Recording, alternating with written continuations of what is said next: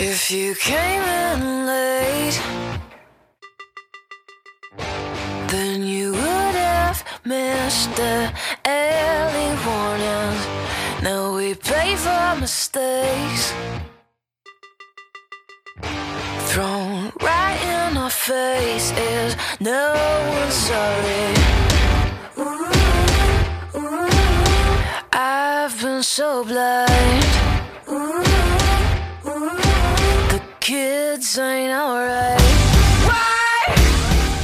E aí, galera, a gente tá começando aqui mais um episódio do Boteco dos Roteiristas. É, meu nome é Luiz Andrade. Todos nós estamos tomando aqui um barril de 5 litros de Heineken, porque agora nós somos patrocinados, só que não. Evaldo Vasconcelos. Bom, e para quem ainda não me conhece, meu nome é Valdo Vasconcelos, sou roteirista e nosso terceiro participante. A gente tá aqui com o Ademar também. Ademar Vieira, roteirista, e hoje eu vim só pra beber. Beleza, gente. Então hoje a gente vai falar um pouco sobre quadrinhos infantis. É, fica à vontade, puxa a cadeira e vamos começar o episódio. Bom, e como de praxe, né, a gente vai começar com uma treta. Lá Quadrinho infantil existe? vai. Eu não entendo essa pergunta, sinceramente. O que que Não. quer dizer com isso? Eu, eu acho que é uma boa pergunta.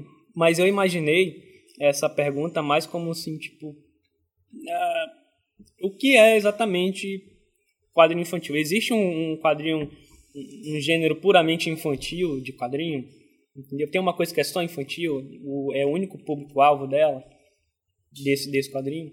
Ou, ou, ou, na verdade, existe aí um gênero híbrido? Tem, tem algumas coisas que a gente já falou no Esquenta sobre isso, né?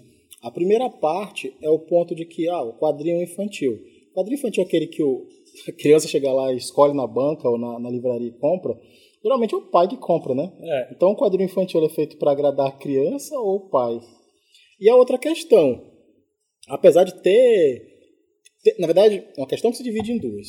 A questão da temática abordada no quadrinho. Apesar do quadrinho infantil, ou o que a gente chama de quadrinho infantil, ser feito para o público infantil, é, adultos leem e tem vários exemplos de situações de quadrinhos que tem temática adulta embutida ali. Quando uma criança lê, ela não percebe, o adulto lendo vê que tem um, Sim. uma segunda conotação, tem... É, mas, mas nesse caso eu tô, eu tô meio que provocando mesmo. Tipo assim, existe Não, quadrinho infantil, dá pra dizer. Mônica, qual é o, o que, que tá por trás de Turma da Mônica pro, pro adulto? Ah, é. Tem alguma coisa? Turma da Mônica é de linha mesmo, tal, aquele que a gente conhece desde criança. É uma boa pergunta. Como eu não leio, por exemplo, né, não acompanho, não tenho tanta, tanta condição assim de dizer. Mas a gente vê, por exemplo, que. Deixa eu falar aqui da animação, por exemplo, Turma da Mônica, que passa, acho que no Cartoon Network. É, lá tem umas piadas assim de. Não é nem piada de, sei lá, de duplo sentido, alguma coisa do tipo, mas é piada assim que.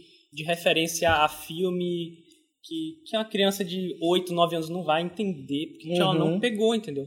Não vai Sim, pegar. Sim. Mas assim, é porque o, o, o, o que o Evaldo está tentando falar, basicamente é isso. O quadrinho, ele, o quadrinho é para criança, mas ele é feito por um adulto. Sim. O adulto sempre vai colocar um pouco do universo dele Sim. Verdade. naquilo ali, Sim. né? Hoje eu vai vou falar falar sobre o Peanuts, e o, que é o quadrinho do Charlie Brown e tal, e também sobre, sobre o Calvin, Calvin e Haroldo. Então, nesses tem uma carga muito grande de, de camada que é destinada ao adulto, né? Mas mesmo assim fez também é, muito sucesso entre a, entre a criançada, né? Só que, por exemplo, no caso da Turma da Mônica, são vários roteiristas diferentes, né? Alguns fazem, acho que, uma, uma história puramente para criança. tá? Infantil. Infantil mesmo. Outros não, outros colocam ali alguma referência, alguma mensagem que, que ultrapassa, né? O, o limite vai alcançar um público maior, né? Por exemplo, quando eu, quando eu era moleque, eu comecei a ler, obviamente, acho que como a maioria dos brasileiros, comecei a ler quadrinho pela turma da, turma da Mônica. E meu pai lia também. Não era uma coisa que meu pai achava que era Uhum. tão bobo assim a ponto dele, dele não ter, Sim, não ter sim. interesse. Então ele gostava de ler também, mas ele preferia Disney. Por quê? Porque a destinação para adulto ali do Disney era maior ainda do que o Já era para um público meio adolescente, né? É.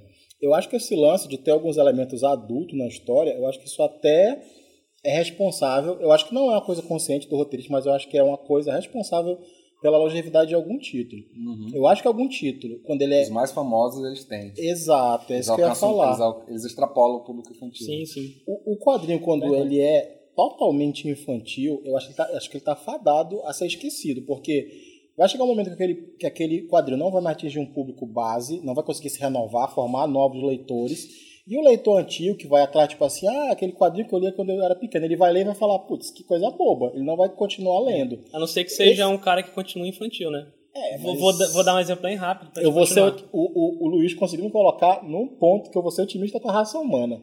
Eu acho que esse tipo de pessoa é minoria. Porque senão, teria muito título infantil de grande sucesso. Vou dar um exemplo que os nerds vão odiar aí. Eu não sei como é que tá o, o quadrinho, o mangá de, de Dragon Ball, mas o anime, o Super tá um lixo, velho. Porque o Dragon Ball, é, é, quando começou é infantil. Dragon Ball é infantil, apesar de ter todas aquelas polêmicas lá de... Um monte de coisa de sexo. É, referência a sexo. Mas é infantil, é um quadrinho infantil. O que acontece? É, quando ele vai pro Dragon Ball Z, a evolução de personagem, a gente vê que vai haver, vai acontecer ali uma passagem de bastão do Goku pro filho dele, né? Aí quando chega nessa, nesse novo aí, regride a parada, entendeu? Vem o personagem bobão, infantil de volta como protagonista e, e a parada, parada regride. E é uma galera gosta, porque parece que eles estão presos naquela merda. Mas justamente porque teve outras etapas antes, outros arcos de história que tinham elementos adultos. É isso que eu tô te Mas aí falando. tu volta. Se ele Caramba, fosse infantil primeiro, inteiro, Eu não- eu- assim, eu, eu vejo aquele personagem lá, o Mestre Kami, é, que tinha é, ereções com a, Com a Buma. com a Buma, né? E, cara, isso aí é pro adulto. É. o adulto acha graça disso. A criança É. não entende por que, que o nariz dele tá Mas sangrando era quando infanto ele, juvenil. quando ele vê a, a, a Buma. né? Cara, eu acho que é mais provável tu ver na televisão um exemplo que é puramente infantil do que nos quadrinhos. Por exemplo, Teletubby, uhum, Galinha Ah, sim, Pintadinha, essas coisas aí, é pra criança não ter. O adulto, Uhum. tanto é que os pais odeiam Galinha Pintadinha. Uhum. Tem pai que aguente, né?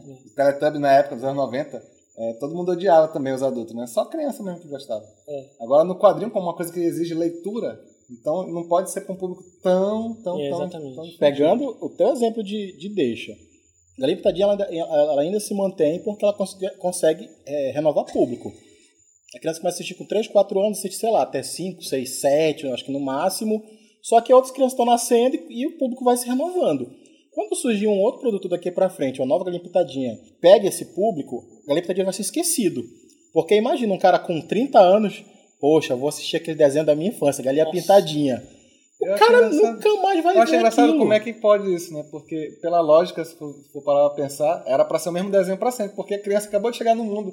Ela não sabe que Teletubbies é dos anos 90, pô. É. Ela vai ver o Teletubbies e achar legal Deixa também, repetindo pô. essa merda. Deixa Porra, só que Mas a é porque- é. a indústria que funciona. E Mas que- aí tem, Exato. tem outra coisa por trás, porque a gente tem conceitos de pedagogia e psicopedagogia que eles mudam também. Né? Então aí são aplicados.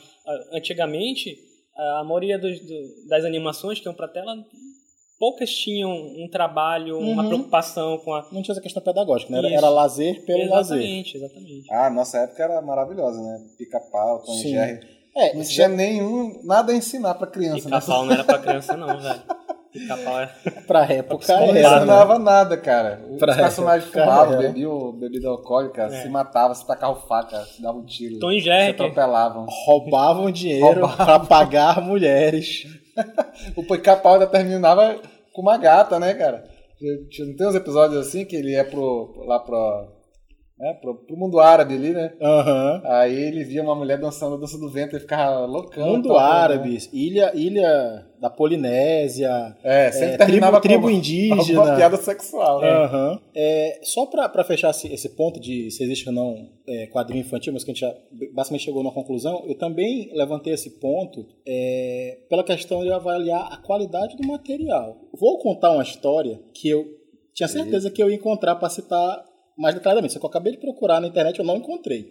Então eu vou falar da situação que na minha cabeça posso ter sonhado, pode ser um sonho da minha imaginação, mas aconteceu. Se algum Se leitor viu essa, essa matéria e quiser complementar, por favor.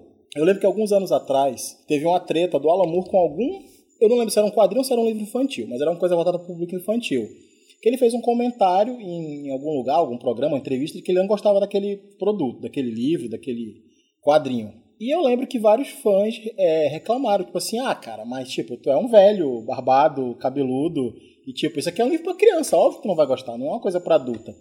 E ele falou: "Não, cara, eu leio, eu leio literatura infantil, leio quadrinhos infantis bons e gosto. E é verdade, tanto que ele fez a versão pornô lá do Porra, bicho. Lost Girls, que ele Sim. pegou vários contos infantis. Ia falar, então ele conhece, fazer. ele gosta. Então não é que Como é que porque ele fez você. a versão pornô e é pra criança? Não, não é pra criança, São porra. duas situações. Ele reclamou de alguma obra que estava fazendo sucesso na época, ele falou que era ruim. Aí os fãs tal falaram: Ah, mas isso não é pra, não é pra adulto, é pra criança. E ele falou: Não, eu leio coisa infantil. Os Isso é, de uma, 10 anos isso foram- é uma situação. Aí eu citei o Lost Girls pra provar que ele realmente lê, né? Porque ele fez uma versão pornô, então ele leu o original. Essa é uma situação. A outra situação é daquele crítico literário americano, do, do Harold Bloom. Situação parecida. E o dele eu sei citar, foi o Harry Potter. Eu lembro que quando o Harry Potter estourou, o Harold Bloom falou: Cara, isso aqui é horrível, isso aqui é pra criar. Eu não concordo com ele. Já pensei como ele, hoje eu não concordo. Mas na época ele falou: Isso aqui é pra criar uma geração de retardados. Ver. É a opinião dele. E na época falaram a mesma coisa pra ele. Falaram, ah, mas tu é um crítico literário, tu lê Machado de Assis, tu lê Oscar Wilde, tarararará, tu não tem que se meter com literatura infantil, não é a tua vibe. Ele falou, não, literatura é literatura. Só que algumas são pra criança, outras são pra adulto, pra adolescente, e elas podem ser boas ou ruins. Pois é. E aí, em resposta a essas críticas, o Harold Bloom escreveu uma coletânea que é Contos e Poemas para Crianças Extremamente Inteligentes de Todas as Idades. Mentira, desgraçado. Então, assim... É, o Evaldo gosta de causar, né, cara? Onde é que ele tirou isso, né? Cara, tem dados. Esse aqui é o maior crítico. Quem gosta de causar é o Harold Bloom. Beleza, vamos lá. É, como eu. Desde os tempos mais primórdios. Como, como eu. Quando o jovem Kenaton morreu, seu pai encomendou um quadrinho. Foi quase isso. Ah, como eu já falei no nosso vídeo de, de apresentação, né, que vocês já devem ter visto com certeza, é, a, gente, a gente vai deixar muita coisa de fora porque a intenção do, do podcast não é fazer um apanhado geral. A gente vai pegar meio que resumo mesmo de- do, que destaca mesmo a história das paradas. Então, então todos os nossos episódios eles vão ter essa, Essa injustiça Essa- essa característica. tá. Eu comecei aqui colocando em destaque a, a Tico Tico, né? Que é uma revista infantil, apesar de alguns teóricos, é, em alguns artigos, eles não delimitam, não, não, não categorizam a Tico Tico como uma revista em quadrinhos. É, ela tem muitos quadrinhos, mas ela era uma, uma revista de, de material infantil em geral, né? Porque tinha, é, é, ela, tinha, ela carregava mais ou menos essa, esse padrão do material europeu que vinham jogos, né? Essa coisa de Era, era um, um avô de- dessas revistas de atividade, Mas né? de que, de que década é isso? 30? Eu acho que século Não, é XIX, né? Final do século XIX? a Tico Tico, ela começa, a primeira publicação dela é em 1905, Ah, já é século XX. é, e ela vai até 1957. Na verdade, ela dura até bastante, sim. 57? 57. Durou mais de 50 e 50 tantos anos. anos. Que um pouco. Ah, eu já, já tô nela, vou falar um Ela tinha alguns títulos americano, europeu, né? Tinha, a mai- o maioria era material nacional, mas ela já publicava material importado também, né? Na verdade, no- pelo menos no início dela, a maioria é material estrangeiro. Ah, é? Aí ela passa a, a publicar também os brasileiros, Uhum. né? Só que eles são minoria e aí isso vai se invertendo. Mesmo porque esse material é, estrangeiro ali a partir da década de 30 ele vai começa a invadir o Brasil de uma forma e é isso que vai determinar o fim da, da Tico Tico, né? Então a gente tem exatamente os super-heróis. A gente tem materiais assim como o Mickey, ah, a gente tem aqueles aqueles primeiros quadrinhos ali pulp, né? E o Angelo Agostini foi, foi que época? Met- Segunda metade do século XIX, uns 50 anos antes. É, Acho que ele já tinha morrido em é 1905, não, ele, né? ele ainda ele ainda estava vivo. Ainda estava vivo? Na verdade, tem uma curiosidade aqui, porque o Angelo Agostini tá sempre metido no. Tá, ele tá metido nesse início da, da Produção construção, da produção nacional. gráfica, na verdade, em geral do país, porque ele já ele produzia antes, bem antes, é, material para de charges, né, de, de caricaturas para jornais, né, e, e ele é convidado para fazer o logotipo da Tico Tico. Então aquele logotipo que é brin- brincando com o nome, né, da Tico Tico, Uhum. quem faz é o Ângelo Agostini. É, a revista, como eu já falei, ela vai de no- 1905 até 1957. Boa parte do material ele era estrangeiro, mas tinha também produção nacional.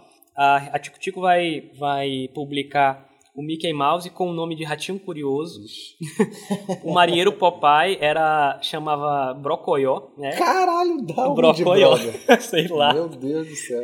Não, e, e- e sabia que o, o Clark Kent também tinha nome brasileiro, era Edu. Sim, né? Quando, quando os super-heróis vêm pra cá, vários deles Lois mudam. o Lane nome. era, era Miriam. O Homem-Aranha era Pedro. Pedro Prado. Cara, Pedro- É, é difícil falar esse nome, né, cara? É. Pedro Prado. Pedro- Bom, é isso. A Tico Tico vai sobreviver até 1957, é, mas até antes, na, a partir da segunda metade de 30, é, quando os quadrinhos de super-heróis eles começam a invadir o país, ela vai decaindo, né? A- vai perdendo público, é, até que o modelo mesmo não se sustenta mais, né? Porque vem um outro modelo de fora, que é o modelo E já americano. tava há um tempão, né? É, e já estava há um bom tempo, eh, chega até um pouco quase atrasado né, no, no Brasil.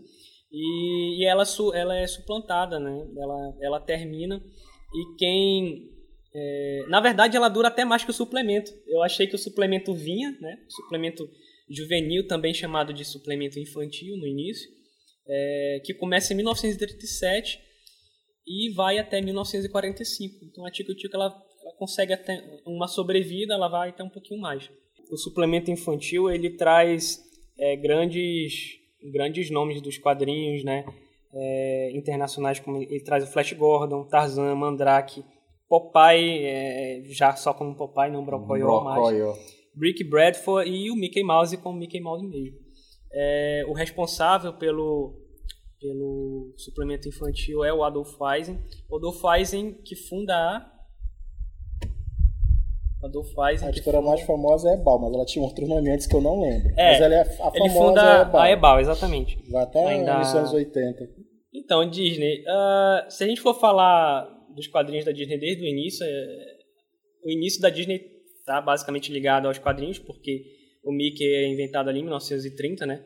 A a gente tirinha, tem né? é a tirinha do Mickey. A gente tem a primeira a primeira criação do Disney, que é o Oswald, né? Que é um, era um coelho, mas Uhum. que não deu certo porque foi roubado, né? O, o sócio dele é uma, é uma trama um pouquinho complexa. Tem alguns filmes que tratam um pouquinho aí da vida do Disney, vocês podem procurar para dar uma olhada, que eles falam um pouco melhor disso. Mas o Oswald, que é o primeiro personagem dele, acaba nas mãos de um dos sócios, um dono da empresa, se não me engano, que para quem o, o Disney trabalhava. E aí ele acaba acaba criando o Mickey depois junto com, com o ilustrador, né? É, eu tenho uma, uma parte aqui interessante da Disney porque eles tentaram criar a própria editora, né? A Disney Comics ela teve uma vida bem curtinha, foi de 1900, 1990 a 19 1993, né? Eles eles chegaram no mercado meio que querendo abocanhar uma parte muito grande, eles não conseguiram, né? Investiram muito alto e os títulos eles houve uma, uma, uma decadência muito rápida, né? A, adesão no mercado não foi tão forte assim.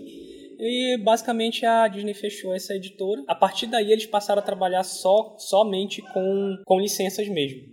Né? O que já, já acontecia há bastante tempo, mais ou menos de- desde a década de 30, quando eles começaram. Cara, assim, quebrando um pouco da história aí, o meu pai assinava pra, pra gente lá em casa, foi quando a gente começou a, a ler quadrinho, era, acho que era a editora Globo, né, que era do, do Maurício Souza, né?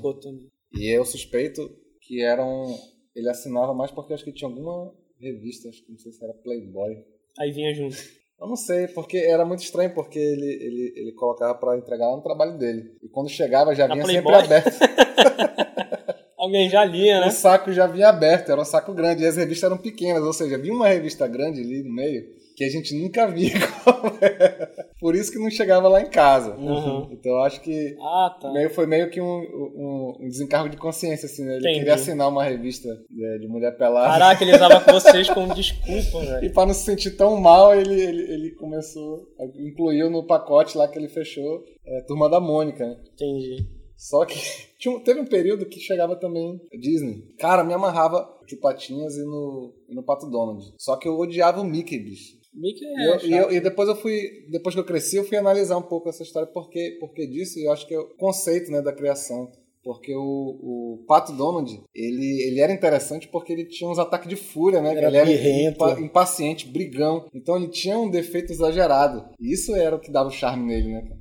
Ele, ele às vezes metia os, os pés pelas mãos porque ele brigava e tal na hora errada, arranjava confusão e tal. E o Mickey era bundão. E o tio Patinhas, ele era, era o, o Scrooge, né? Do, Sim, era o, era o tio, do- Uncle Scrooge. Né? Era o Uncle Scrooge. que era a contradição dele. Ele tinha muito dinheiro, mas mesmo assim ele era mesquinho, como se ele eh, tivesse pouco, né? E isso deixava ele também um personagem bem interessante. Agora o Mickey não tinha porra nenhuma, Sim. né, bicho? Eu nunca entendi quem gostava do Mickey. Eu acho que é também. meramente pelo, pela, pelo design, Só por causa daquelas pela orelhas dele. aparência, mas Mas qual é Mickey? Qual é, Personalidade- qual é a personalidade forte do Mickey, cara? É um babacão. também né? nunca gostei Ele é bem dele. babaca mesmo. Mas eu acho que. é, eu acho que o Mickey ele só fez sucesso ali no início, cara. Porque não tinha nada. Sabe aquele negócio É, de não não tinha- ter opção? Não tinha. É porque, olha só, a primeira, o primeiro quadrinho é, solo que foi lançado aqui da Disney, né? Que foi o Pato Donald, em 1950 pela Abril. Foi aí, foi aí que a Abril começou a, a publicar Disney no Brasil. Ou seja, ninguém publicou primeiro o Mickey, entendeu? Ninguém queria saber. Ele, ele foi publicado aqui na Tico Tico como. Mudaram até o nome, né? É Eu acho que era o Curioso. que fazia sempre mais sucesso, né, cara? Mas o título do Mickey tinha a revista do Mickey. O Mickey era detetive. Eles inventavam alguma coisa pro Mickey, pro Mickey ser, né, cara? Porque Pra ele ganhar alguma pra ele ganhar característica, alguma característica. alguma mas coisa. ele, como, como, como ele foi criado, ele foi criado muito, Muito sem pobremente. graça. assim, muito sem Uhum. graça. Não Mas tinha a mesma graça dos outros. Pateta era pateta, né? Sempre Uhum. desastrado, fazia besteira e tal. Mas o Mickey não, cara. Não tinha nada de legal nele. Mas continue. Pois é. A gente E aí, tem- recentemente acabou, né? Abriu, abriu fechou, mas... É, eu vou, É, vou, vou, Mas já teve uma outra editora que já tá republicando. ia pular, pular já pra essa parte, porque E até agora, né? Esse mês agora, de março. Sim. Começa... eles estão marcando agora o início da, da publicação deles. Na é verdade, editora? a, é a editora Culturama. A Abril, ela publicou, então, a, os quadrinhos da Disney, teve a licença no Brasil de 1950 até 2018. Em 2018 Nossa, mesmo, uma vida, começaram né? a surgir alguns rumores, assim, alguns sites começaram a, a publicar que, que os quadrinhos iam parar e tal, e aí a Abril decidiu é, assumir e aí emitiu uma nota para os assinantes, Uhum. né, de que ia deixar de, de publicar os quadrinhos Disney. E aí eles terminam, acho que em agosto, final do ano já, né, e a, a Culturama, que é uma, uma editora lá do Rio Grande do Sul, passa a publicar os quadrinhos Disney a partir de março deste ano de 2019, né. Inclusive fez festa, chamou a galera, a gente é, viu que eles estão bem empolgados, empolgaram é, o público que compra a Disney ainda, é, que é assinante do, do Nossa, material. Um monte, um monte de velhão, assim. Cara, deu até vontade de comprar, porque tá bem bonito, cara. As edições eu achei legal, assim. Achei interessante. A gente tem uma, uma parada muito interessante do, do- da Disney no, no mercado europeu, mas eu queria guardar isso um pouco pra quando a gente for falar de quadrinho europeu, entendeu? Eu acho, Acho interessante. legal, porque realmente é um nicho, Ali é, na é Itália. um núcleo de produção na Itália e, na, e na- nos países escandinavos, que tem material Isso. muito, muito boa qualidade. É, e tem como- umas histórias muito interessantes. Sim, sim, Então sim. pode. é, se alguém quiser complementar essa parte aí, depois eu vou passar pro mangá. É, a gente combinou que a gente tentar encurtar um pouquinho o programa, né, para entrar direto na parte dos comentários e tal. Mas só assim, eu acho que para da minha parte, para tocar um último assunto assim mais geral de quadrinho infantil, a gente comentou na parte de quadrinho independente, foi o primeiro episódio, né? Que tiveram vários. Foi o segundo. O primeiro foi Quad- o quê? Primeiro foi quadrinho Quad- nacional. Quadrinho nacional, é, É. Foi no primeiro, quadrinho nacional. A gente comentou que teve várias levas de quadrinho nacional, de super-herói, de terror e tal. E que nos anos 80 e 90 teve uma leva de quadrinho infantil. Sim. Turma do Arrepio, Xuxa, Seninha É, e tal. Verdade. Por que que vocês acham que nenhum desses quadrinhos, seja quadrinhos, como é que eu vou dizer? Sejam quadrinhos de, de marketing, tipo o quadrinho da Xuxa, do, do Faustão, do Senna, sejam personagens inéditos, tipo a Turma do Arrepio, que foi criada, não era baseado no, Nada. em nada. Mas por que, que vocês acham que nenhuma dessa, dessas séries infantis durou no Brasil? Cara, essas, essas que tu falou aí, da, da Angélica, da Xuxa, não sei o que, do Seninha. Cara, tudo isso aí foi meio que oportunismo, porque na época era uma, era uma questão de. Tudo que fazia sucesso tinha que também ter Uhum. a sua história em quadrinho, que era pra meio que consolidar a fama, né? Aham. Então teve até do Faustão, pra você ter ideia. Uhum. Gugu, né? Gugu. Sérgio Malandro. Sérgio Malandro, cara, e eram terríveis. esses- Eu nunca vi ninguém comprando, mas assim, quando eu ia na casa de alguém, eu sempre via que tinha lá essas porcaria. Cara, e o do Gugu acho que era uma das piores, cara. Caramba, o Gugu nem sequer parecia com ele. O desenho. Era tipo o Riquinho. Eu lembro do. Eu E, lembro, tipo, o que que era o Gugu, brother? Não tinha nada. Que, que... eu lembro de Qual um era a dos característica quadrinhos. do Gugu? Eu lembro de um dos quadrinhos do Gugu que a capa era Gugu vira punk.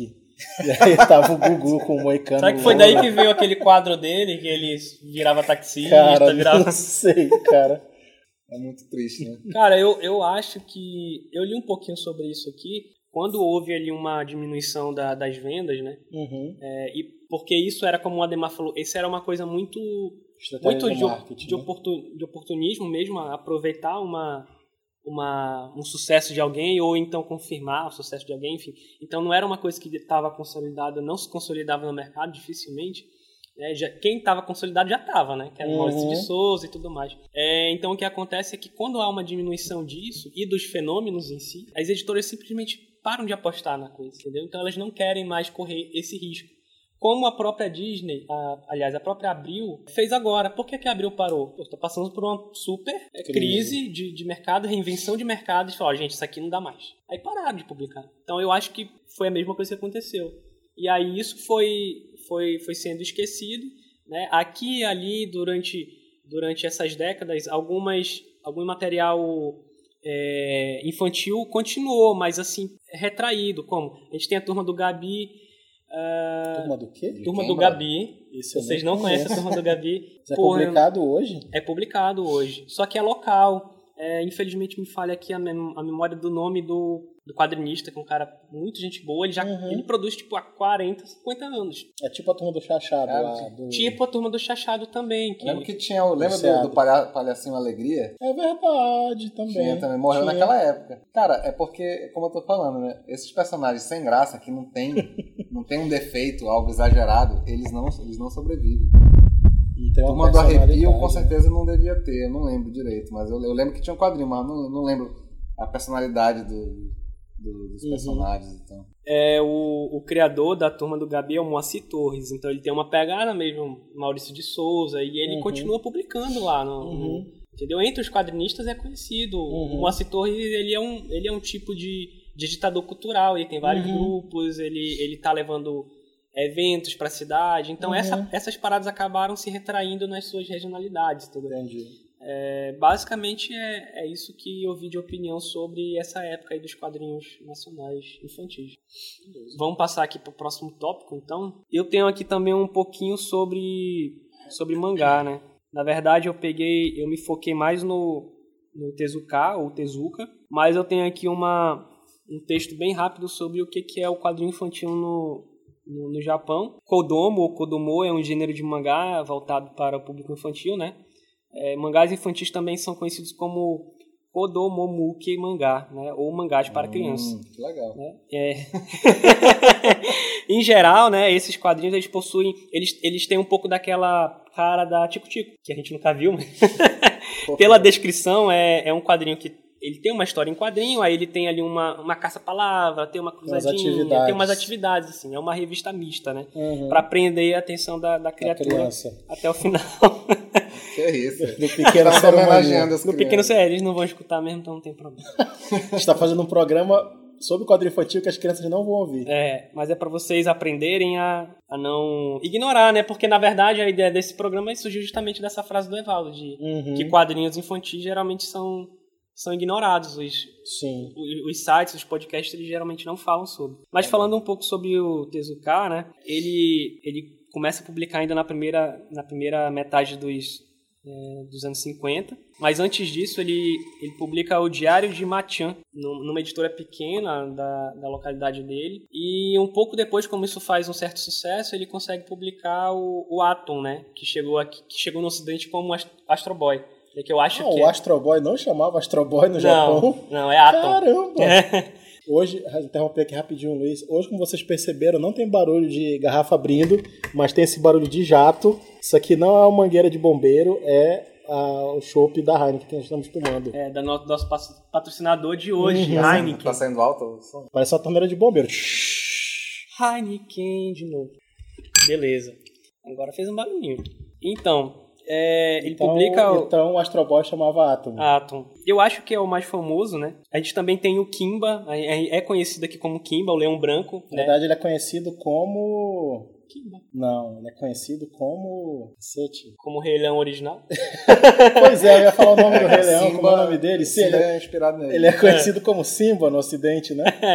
é, ele é, foi, foi copiado Descaradamente. descaradamente do, do- As pessoas falavam essa história, eu falei, ah, isso é um boi de otaku invejoso, falando mal do Walt Disney.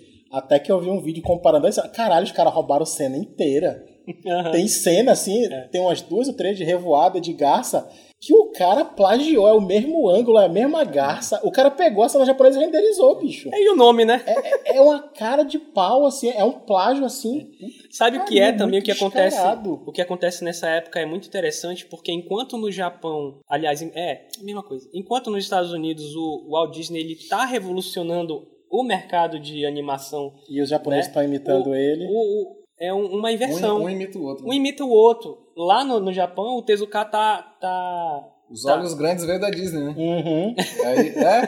Sério? É. Eu Não acho que não. quando falaram do, do, do Rei Leão do... Tezuka que viu os, os- os desenhos da Disney, que tinha um Uhum, olhão no sim. início, que legal. e começou a colocar. isso. Só que aí Uhum. lá a galera pirou mais com isso Aham. e, e se manteve até hoje. É, e acaba olhos moldando toda, toda a produção é, cultural ali a partir dali, né? Uhum. É, e aí o, o, o Tezuka faz justamente esse movimento lá no Japão. Ele também está revolucionando o mercado de animação em técnicas mesmo, em forma de Uhum. produção no Japão. Eu queria só citar outros dois aqui que para mim são muito queridos, mas a gente pode falar até de um programa só sobre Tezuka, sobre autores, roteiristas Sim, sim, depois, sim, sim. é, que é o Metrópolis, Cara, eu assisti. que animação sensacional. A animação ela é mais recente, mas o mangá ele é de é, é ali da época mesmo. E o Dororo, que tá com uma animação bem recente Esse eu agora. não O conheço. Dororo é um, é um mangá. É porque esses dois eles já são eles já são pro público adulto mesmo, já não, não faz parte da, da biografia infantil dele. O Metrópolis, ele é baseado no Metrópolis do Do filme? é o Fritz Lang. Fritz Lang, exatamente.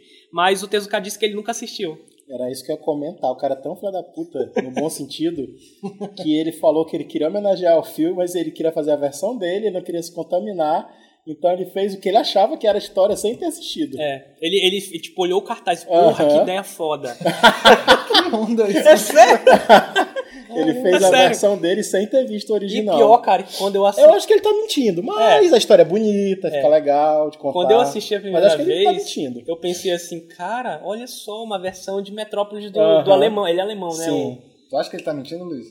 Ele morreu, né? Então ele tá assim, cara. Ah, tá. eu Você acho quer que dizer, tá assim. não, eu acho que ele falou a verdade. Enfim, e tem o Dororo também, que é uma história de, de demônios, é uma parada bem sangrenta. Tem a ver com a questão infantil, porque os personagens infantis deles são sempre muito muito bem construídos, bem, bem escritos, assim, uma parada bem legal. Não é aquele personagem puta raso, assim, né? Só pra constar, ele é o cara da Ayako, né? A Também. Yaako também. Tá. É, tá aí. Aí Eu você. tô guardando Só dinheiro é- pra Eu comprar. também, cara. Sou louco, tô doido por esse quadrinho, mas Ô, eu... louco. A gente devia, em vez de ter comprado o barril de chopp, ter comprado Eu acho. Eu acho... é mais caro o mangá, pô, É. esse barril de do que o barril de chopp. Deixa eu É. Então ainda. a gente mantém o barril de chopp. Ó, galera, É. editoras. E É... o barril de chopp, eu tenho certeza que a gente vai ser feliz. Vai ser o quadrinho.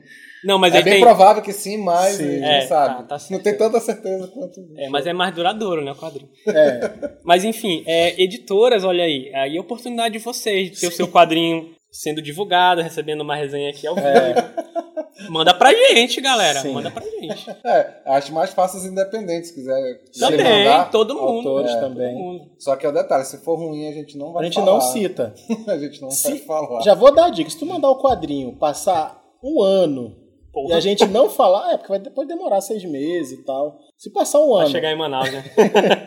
se passar um ano que você mandou o seu quadrinho e a gente não citou, é melhor tu não perguntar. Porque provavelmente É, Porque a gente não gostou. Provavelmente acontece, a gente não gostou. tal, acontece, é. acontece. É, pior seria se a gente fosse falar mal, Pra né? fuleirar, né?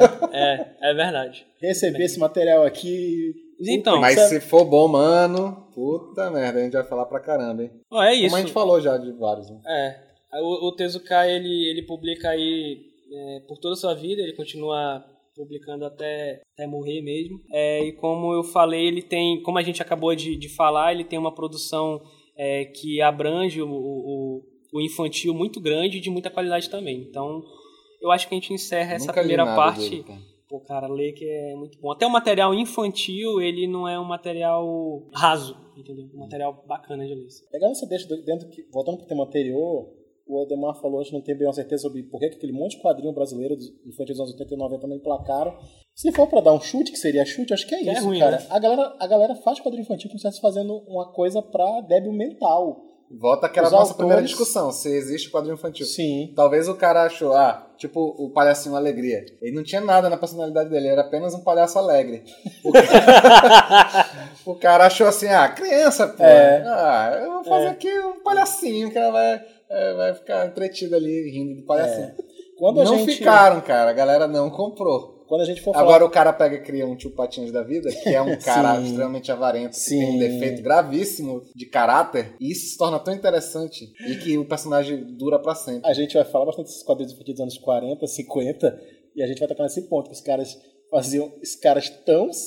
com tantos elementos, com tantas falas de caráter, que hoje em dia muitos deles são impublicáveis, não né? passa não. A gente Tipo vai qual? falar disso daqui a pouco. Zé Carioca não publica mais. Ah, Zé Carioca, malandro do morro. Cara, que maravilhoso, cara. Não vai nem longe. A própria Disney, cara. Tipo, tu pega o tio Patinhas pros padrões de hoje. O cara faz a fortuna dele explorando o desconhecimento de outras culturas e. Caralho, fora explorar É. o sobrinho, os netos, pra trabalhar É, sem é- receber nada. E é o DuckTales, né? Pois é, virar série e tal. O DuckTales ele fazia isso. Tipo, ele Sim. ia lá numa tribo na África, os caras estavam fodidos lá e tal. Ele usava os caras pra ajudarem ele a pegar um tesouro que tava no território dos caras. Né? Mas só que, mas só que se tu for ver, geralmente tinha uma lição assim no final. O, em, em muitas histórias ele acabava não conseguindo o que ele queria, né? Sim. Ou ele conseguia e não, não tinha o resultado que ele esperava. Ou então ele tinha que deixar, ele tinha que devolver o que ele pegou e tal, por respeito. A... Em alguma, mas não todas. Tipo, tem a história do tio Patinhas, que ele quer pegar um tesouro de uma tribo, que eu acho que era um diamante, não tenho bem certeza. E a galera revida ele lá e não deixa ele pegar e tal. Ele vai pra cidade próxima, contrata mercenários, os caras vêm com jeep, metralhadora, metralham a tribo, fazem a galera Tá certo, fugir, cara. fazem a galera fugir pra ele ir lá e pegar a porra da riqueza dos caras. Nossa, ele é muito cretino, né, cara? Tipo, Patinha. Mas é por isso mesmo que é um personagem interessante, né, cara? Se fosse um. Se o tio Patinhas fosse criado por um autor francês, dizer, esses caras querendo deturpar o americano e tal. Eles não podem nem falar isso porque foi feito por americano mesmo, né? É um americano falando, olha, nosso empresário ele é assim. E, e ele, e ele, é, ele é inspirado no personagem de Charles Dickens, né? Do Sim. Senhor Scrooge, né? Uhum. Scrooge É. mesmo, né, o nome. Sim, é Scrooge. O personagem dele em inglês é Scrooge mesmo. O nome dele, do personagem em inglês, é Scrooge. Que era um cara avarento igualzinho, né? Isso. Mesmo- só, É um- só fizeram transformar num pato. É o Uhum. mesmo desse Desventuras em Séries, né? Bom, então a gente vai agora para nossa parte de indicações, né? Eu vou fazer diferente dessa vez. Quem vai começar é o Ademar. Começa aí, Ademar, que eu tô bebendo aqui. tá? Acho que eu vou começar pelo Peanuts. Quem lembra do, do- dos Peanuts, cara? Cara, minha sogra se amarra no esse bicho aqui. Como é que é o nome? Pelo amor Mas, de cara, Deus. eles tiveram um auge Snoopy. aqui no, no Brasil nos anos 80. Se amarra no Snoopy. Lembra, Evaldo? Lembro. Mas assim, o que eu me lembro era do. Eu não lembro desse nome, Peanuts. Não sei nem se foi explorado no Brasil. Também né? não. Acho que não. Acho que era Snoopy, foi né? Falaram se- Snoopy. Sempre Snoopy seus amigos, uma coisa assim. Acho que era Snoopy. Porque Uhum. passava o desenho animado e ele, ele tinha assim uma carga meio que. ah, Depressiva. sentia- Não. É, era uma coisa bem nobre, assim, porque ele não era um desenho que passava, por exemplo, na Xuxa, junto com o He-Man. Ele É. passava no domingo. É, Então é você tinha diferente. que esperar a semana inteira pra assistir o, o- o- Que aqui era Snoopy, né? Eu, eu Uhum. me lembro que só era Snoopy. Eu tinha um Snoopyzinho também de pelúcia. Uhum. E, a, e ele só tinha uma orelha, eu lembro muito bem disso. Caraca. tinha arrancado. Ah, tá. Tinha arrancado a orelha dele, cara. E, cara, os personagens muito carismáticos, assim, pelo, pelo o character design né, deles, né? Tiveram até um filme recentemente, né? Foi Eles lá. tentaram manter a, Foi aquele traço. né? cinema. Aham. Era uma coisa que fazia um sucesso do cacete, assim. Ganhou é, brinquedo. Que, o que que era os Pinos? Os Pinos era basicamente... é, na verdade, o, o Charlie Schultz, ele, ele, o nome original era Lil Folks, que era algo tipo gente pequena. Uhum. Little, era Little Folks, né? Gente Uhum. miúda ia ficar no Brasil. É, é uma, Em era, era Portugal algo ia assim. ficar. Só que na época tinha Em um Portugal outro... ia ser os putinhos. Porque Caralho. criança em Portugal Não é é, miúdo? puto. Eu acho que puto também. Também, caralho, Evaldo. Tu pega a pior parte do mundo sempre. É típico do Evaldo, né? Fazer esse comentário. O pior lado do mundo. Aí, aí tinha um outro... Tinha um outro... Uma outra tirinha lá que se chama, também era Lil. Era Lil Abner, parece. Uhum. E, e por causa desse Lil, que era Little, ele, ele, ele teve que mudar o nome dele. E o Schultz ficou putaço com essa história. Tanto é que foram outros caras que escolheram. O editor que escolheu lá Peanuts. Uhum. Porque tinha um programa infantil na época que ele chamava, assim como a Xuxa chama os baixinhos, né? Uhum. Tinha um programa infantil que ele chamava as crianças de Peanuts. Uhum. Então eles pegaram esse nome, Peanuts. E o Charles Schultz nunca se referiu aos personagens dele como os Peanuts. Quem foi que batizou? Foi o editor dele lá e tal. Caralho. Ele, ele insistia Então ele não gostava da parada. Não, ele queria que fosse Lil Fox. Só que por, por, pra não confundir com o outro que tinha ali, o Abner, Aham. eles, eles botaram Peanuts. E Uhum. o Charlie Schultz nunca falou que os personagens dele se chamavam Peanuts. E o Leo Abner no Brasil era o Ferdinando. Que é o cara Foda-se, brasileiro. É, brasileiro brasileiro, tudo, né? foda-se. Ah, foda-se é. aqui. Vou colocar um nome que não tem nada a Então, ver. toda vez que ele dava uma entrevista, ele falava, ou então ele falava pra- com alguém, ah, eu sou o cara que desenha o Charlie Brown e o Snoopy. ele falava, mas ele não falava Peanuts de jeito nenhum. Então, o que que era o Peanuts? Peanuts era um grupo de, de meninos ali, de crianças que viviam é, na, na mesma vizinhança e tinha com o, o personagem central, Charlie Brown, e o seu cachorro, que era o Snoopy. Só que aí, por que que fez um sucesso tão estrondoso? Primeiro, começou nos anos 50. Então, o, o ele sempre teve, ele sempre quis ser um cartunista e tal. Inclusive, a primeira tentativa dele de arranjar um trabalho foi como ele queria ser roteirista da Disney. Uhum. Chegando lá, é, ele foi rejeitado. Assim, não, você não serve para trabalhar aqui e tal. Resultado, é, a- na, na calçada da fama lá em Hollywood, ele ficou do lado do Disney. Do Walt Disney. cara, essa é uma virada né? muito louca, né, cara? Então a, a primeira tentativa dele foi essa. Depois ele partiu, ah, então vou criar meus personagens próprios. Não consegui trabalhar na Disney e criou os Peanuts, né? Então, é, Não, ele não criou os Peanuts. é ele criou os Little Folks. Então, cara, pra vocês terem uma ideia... o Disney recusou ele e falou: vou criar minha própria tira com prostitutas e E cassinos. e cassinos e drogas. Memes Pois do é. Cara, pra vocês terem uma ideia. E no início pegou mal pra caramba, assim. Nem existia crítico de, de quadrinho. Uhum. Mas foi só ele começar a publicar que a galera começou a falar mal dele. Falar mal dos personagens dele. Tu E ele até brinca com isso nas tiras, assim, né? Ele fala que toda arte tem crítico. Uhum. E, e agora apareceu até crítico de, de, de quadrinho. de quadrinho. É, que não existia, pô. Ninguém ignorava. Filho Quando- da puta, apareceram Quando agora. ele só- chegou, ele incomodou, ele gerou um certo desconforto e começaram a criticar ele. Mas qual era o incômodo que o pessoal. Eu vou já entrar nessa. Mas só pra vocês terem ideia, de- no início ele foi rejeitado também por vários jornais, até que teve um que aceitou e aí ele começou. né? Caralho, eu acho que eu acho que você é famoso, porque todo É. mundo também me rejeita, rejeita. né? Esse é, esse é um bom sinal, né? É, Um sinal de que. eu sou um bosta, né? É, que é uma bosta. Mas enfim, cara, olha só o que, que esse cara conseguiu. Ele conseguiu um sucesso sem precedente com publicação de tira.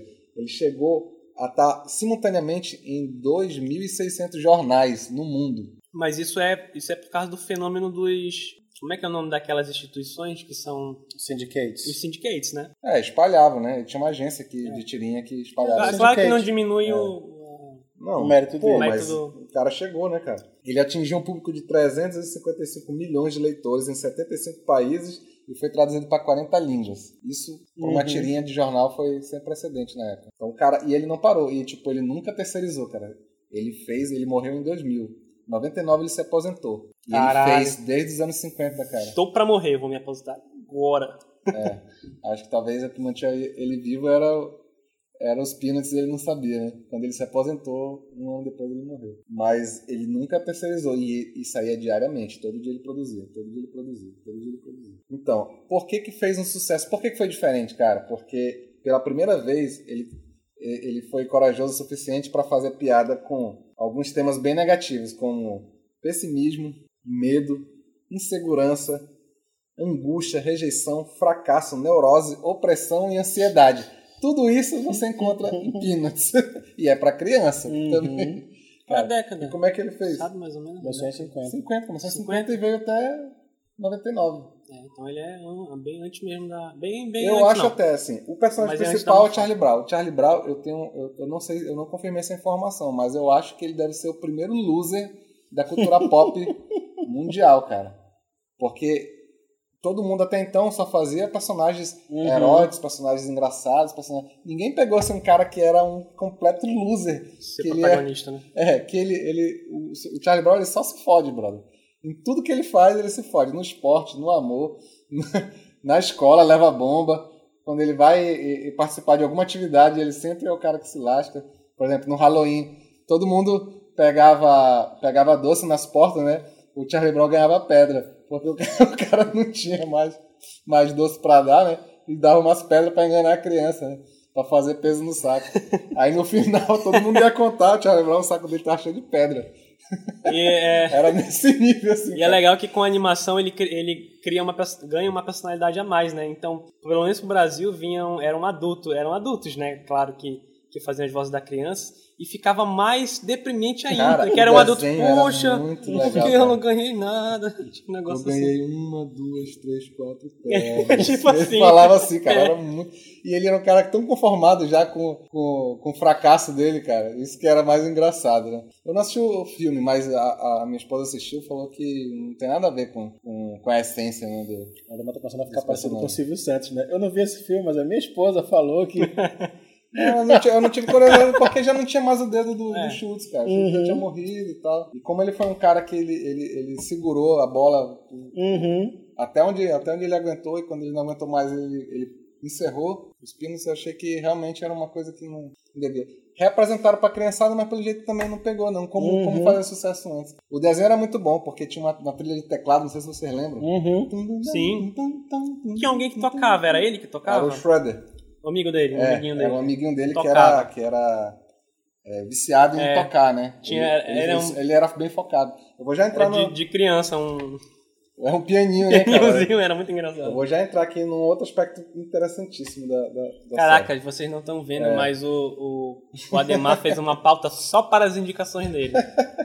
Vai lá. É porque é muita coisa, cara, pra falar. É é bem interessante esse universo dos Peanuts. É. Então, os Peanuts tinham o Charlie Brown, que era o loser. Tinha a Lucy, que era maravilhosa. Era uma menina extremamente cruel. Que ela pisava, literalmente, no- no- na autoestima do, Sentia do, prazer, do- né? do Charlie Brown. Né? Ela tinha prazer de deixar ele pra baixo, cara. E tinha o Linus, que era é, um, um outro garoto também um pouco inseguro e tal, mas ele tinha um lado criativo. Ele tinha, ele tinha algumas características que o Charlie Brown não tinha. E depois é, o Schultz revelou em entrevista que o, o Charlie Brown e o Linus eram inspirados nele. Uhum. Ele, ele era, ele tinha aquela, possuía aquelas duas personalidades, tanto o lado loser quanto o lado, Compulsiva. é, na verdade ele, é, é, o Linus ele andava, ele andava arrastando um cobertor, ele era cheio de, de toque, né, de, de mania, ele andava, ele ia pra rua com o cobertor dele, ele Que onda, chupava velho. dedo, ele já tinha que uns sete anos, né, que é, essa, é o top da garotada do Peanuts. E continuava chupando o dedo Uhum. e tal, e tinha- uma série de probleminhas também. Aliás, todo mundo tem problema, eu vou já entrar nessa questão. E tinha a irmã do Charlie Brown, que é a Sally, que era uma garota fútil, a Sally Brown. Só tava sempre preocupada com futilidades e tal. E tinha também o garoto que era o. que tocava piano, né? Que era o Shredder. E ele era um cara super focado e tal, ou seja, ele era o bem sucedido da parada, assim, Sim. né? porque ele já tinha um talento desde, desde moleque e tal. Agora, olha só que interessante, cara.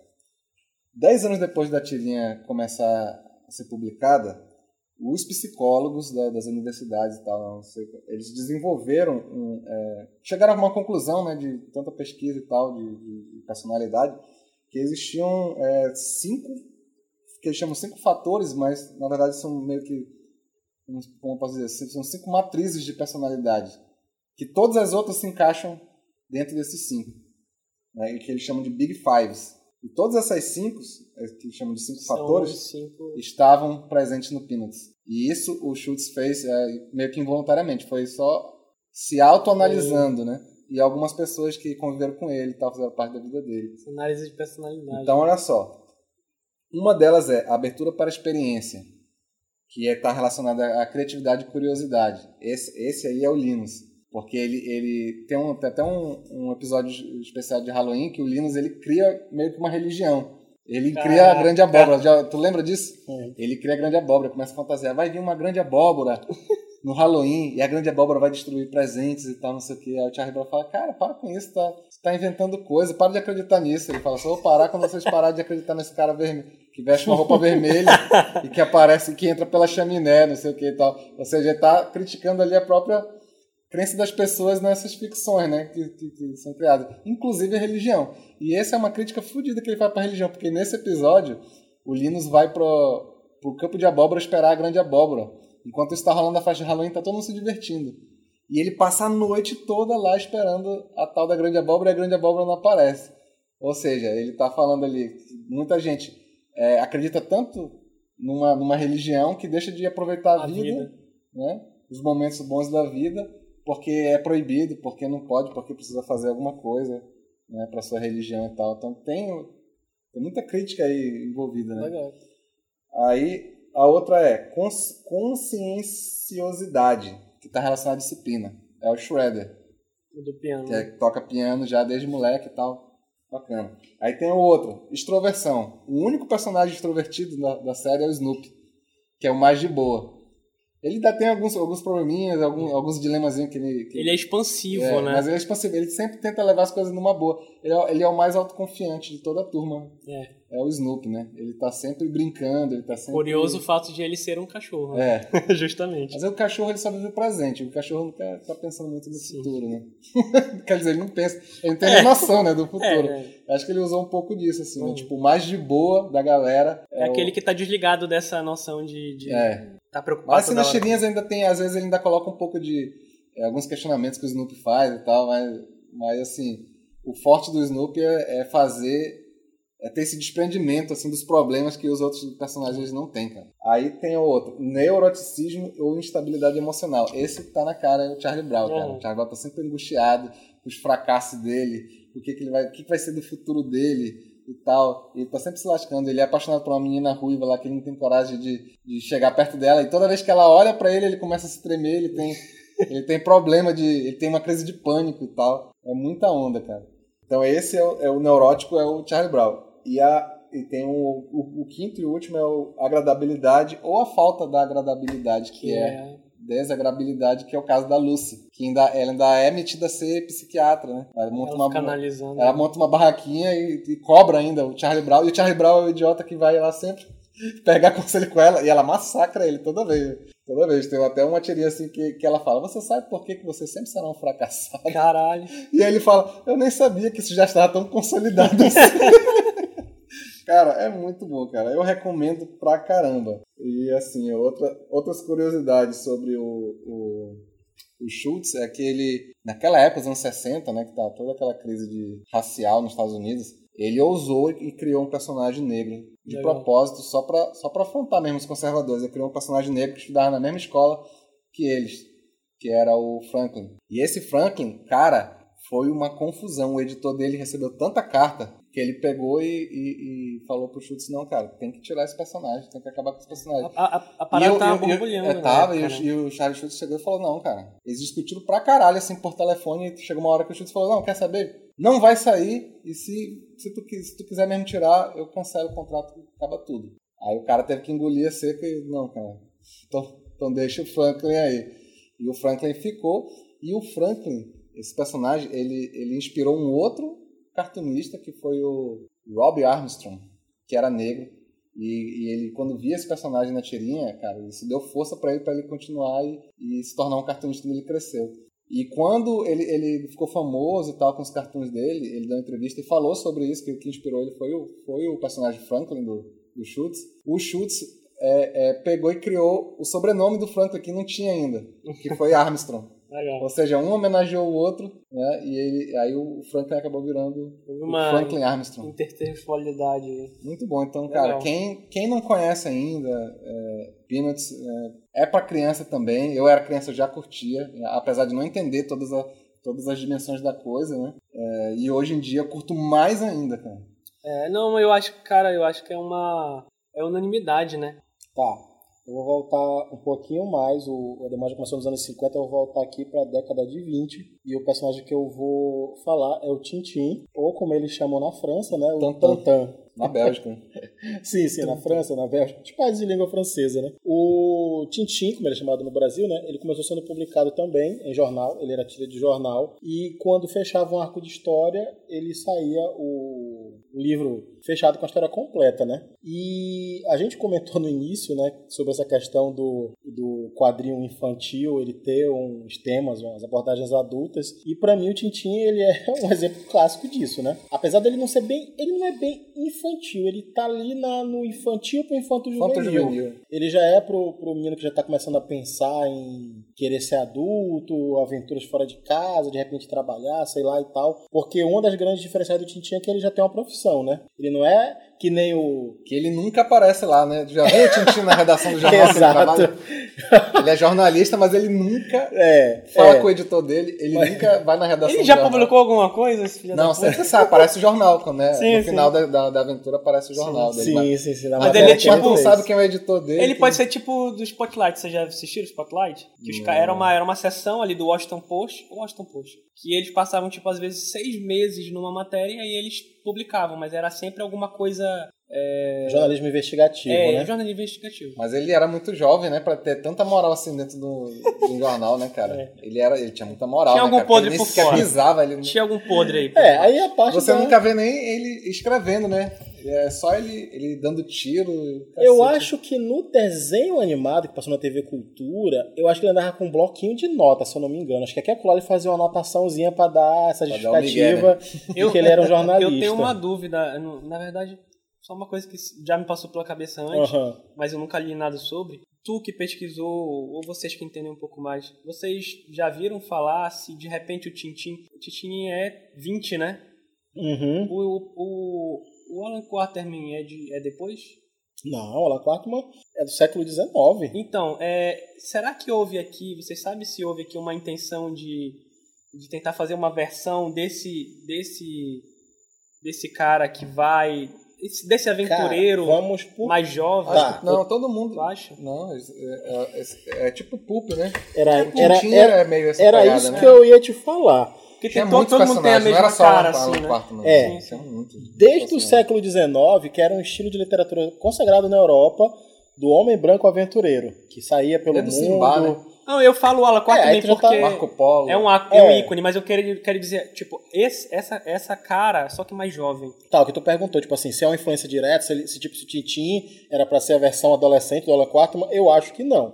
Mas é o que o Ademar falou. Já tinha dentro do século XIX toda uma tradição de personagem branco aventureiro que ia pra África, ia pro Oriente Médio, ia pra China, ia pro Japão. O Tintin é uma continuação desse estilo, que tinha na literatura, na literatura infanto-juvenil, tinha nos pulps e Sim. com o surgimento dos quadrinhos na década de 20, 30, 40, Parada mais natural passou para os quadrinhos. É, mas eu, eu acho que eu não vi assim o, alguma matéria, o Her- alguém comentar que o Hergé citava uma aspiração, tipo assim, ah, ele é o Alan Quarterman, eu me inspirei no, em algum personagem específico. Eu acho que não. Eu pergunto acho que ele porque- tem essa tra- vem dessa tradição, Ele é muita coisa de aventura. com certeza. Eu pergunto é. porque a gente acaba tendo um encadeamento aí de referências, por exemplo, o Super-Homem que a gente tem hoje, Sim, com certeza. já, já ele é uma influência do- dos Sim, heróis ali, sim. Pulp. O Super-Homem ele influenciou outros personagens, tipo o Capitão Marvel, e, e ele se influenciou por eles. O mercado editorial tem isso, né? Você cria referência, a referência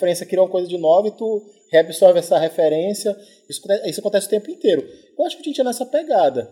Ele estava dentro, de um dentro de um conjunto de histórias clássicas de aventureiro. Um personagem estava bem esquecido. Esse, esse mercado de, de- o aventureiro europeu que vai para lugares distantes estava tão saturado já no- na década de 10, 20, que tem um personagem que hoje estava esquecido, mas que a Disney tentou trazer de volta há uns 10 anos atrás, que é o John Carter. Sim, e cagaram, né? Pois é. O, o, O filme é uma merda. o conceito do homem branco aventureiro tava, já, já era tão clichê que o escritor chegou e falou: Cara, não tem mais pra onde mandar esse cara. Já foram pra África, pode mandar esse cara pra Marte. da puta. Vou mandar um homem branco ocidental ir explorar Marte, civilizar outro planeta. E não explica, né? Ele dorme numa caverna e acorda em Marte. Foda-se. Cara, pois é, os livros saíram em português eu ainda não li, eu quero ler o livro, eu conheço a versão da Disney. Na versão da do Tintin. Disney tinha. Não, mas tá falando da- ele tá perguntando sobre as origens do Tintin, ele tá na pegada, né? A origem do, do homem branco intrépido aventureiro que vai levar civilizações para esses para essas para esses bárbaros, para essas culturas inferiores. Tintin faz parte disso. E aí vai aquela questão que eu não sei. Eu tô bêbado, quando eu for editar eu vou ver. Eu não sei se vai primeira indicação.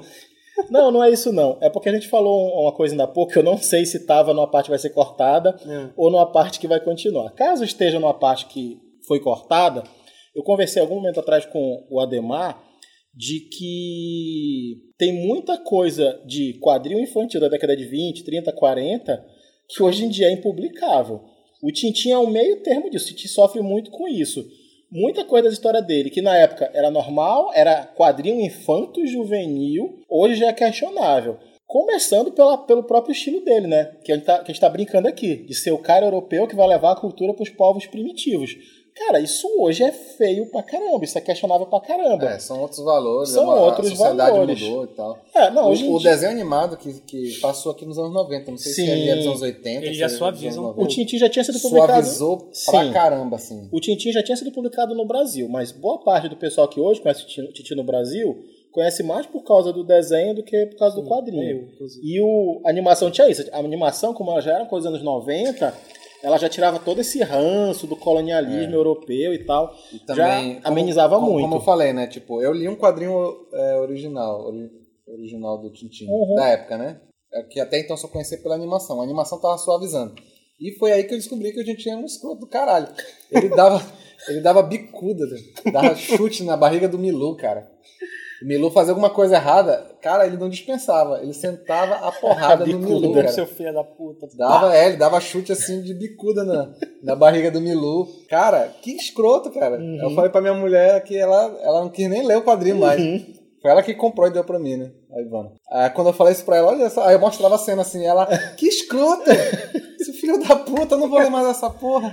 É, pros padrões de hoje. É, e é daí pra pior, assim, né? Sim. Tipo, tipo, o negro, quando aparece no, quadrinho do Sim. Tintin, ele é tipo quase um animal, né, Aí cara? tem um é caso- negócio extremamente primitivo e tal. Fora o caso de que, falando especificamente da África e tal, todas as colônias africanas, inglesas, alemãs, foram exploradas pra caralho e tal. Mas, especificamente, a Bélgica, e tinha um personagem belga, a Bélgica era dona do Congo. Que é, assim, eu acho que é consenso de historiadores, sociólogo, antropólogo, que de todos os países africanos, o que mais sofreu na mão dos europeus foram os Congos. Os caras tinham uma política Congolesa. extremamente violenta de, de Os colonização. Os belgas. Houve uma série de. Qualquer de, coisa de, de, de respeito. massa lá. É, sim, sim. Qualquer coisa de desrespeito, de desobediência era punido com amputação de membro, é, castração, é, assassinato de membro de família. Tipo assim, tu fez uma coisa, vou matar tua irmã. Os belgas foram. Caramba. E aí, quando o Então, Tintin. era, era uma sociedade muito diferente da que, da que se tem hoje na Bélgica. Com certeza. E, o- e obviamente que o quadrinho ia refletir. né? Exato. E aí quando o Tintin vai pro. Só que isso era a prática lá, né? Pro cidadão belga lá no- na Europa, o que se dizia é: estamos indo lá, levar a civili- civilização, porque os negros são muito primitivos, são como crianças grandes, tem que ensiná-los, estão indo lá como professores. Então o Hergé, quando escreveu a história, ele escreveu nesses moldes. Quando ele registra os negros, eles são infantiloides, eles são ingênuos, bobos.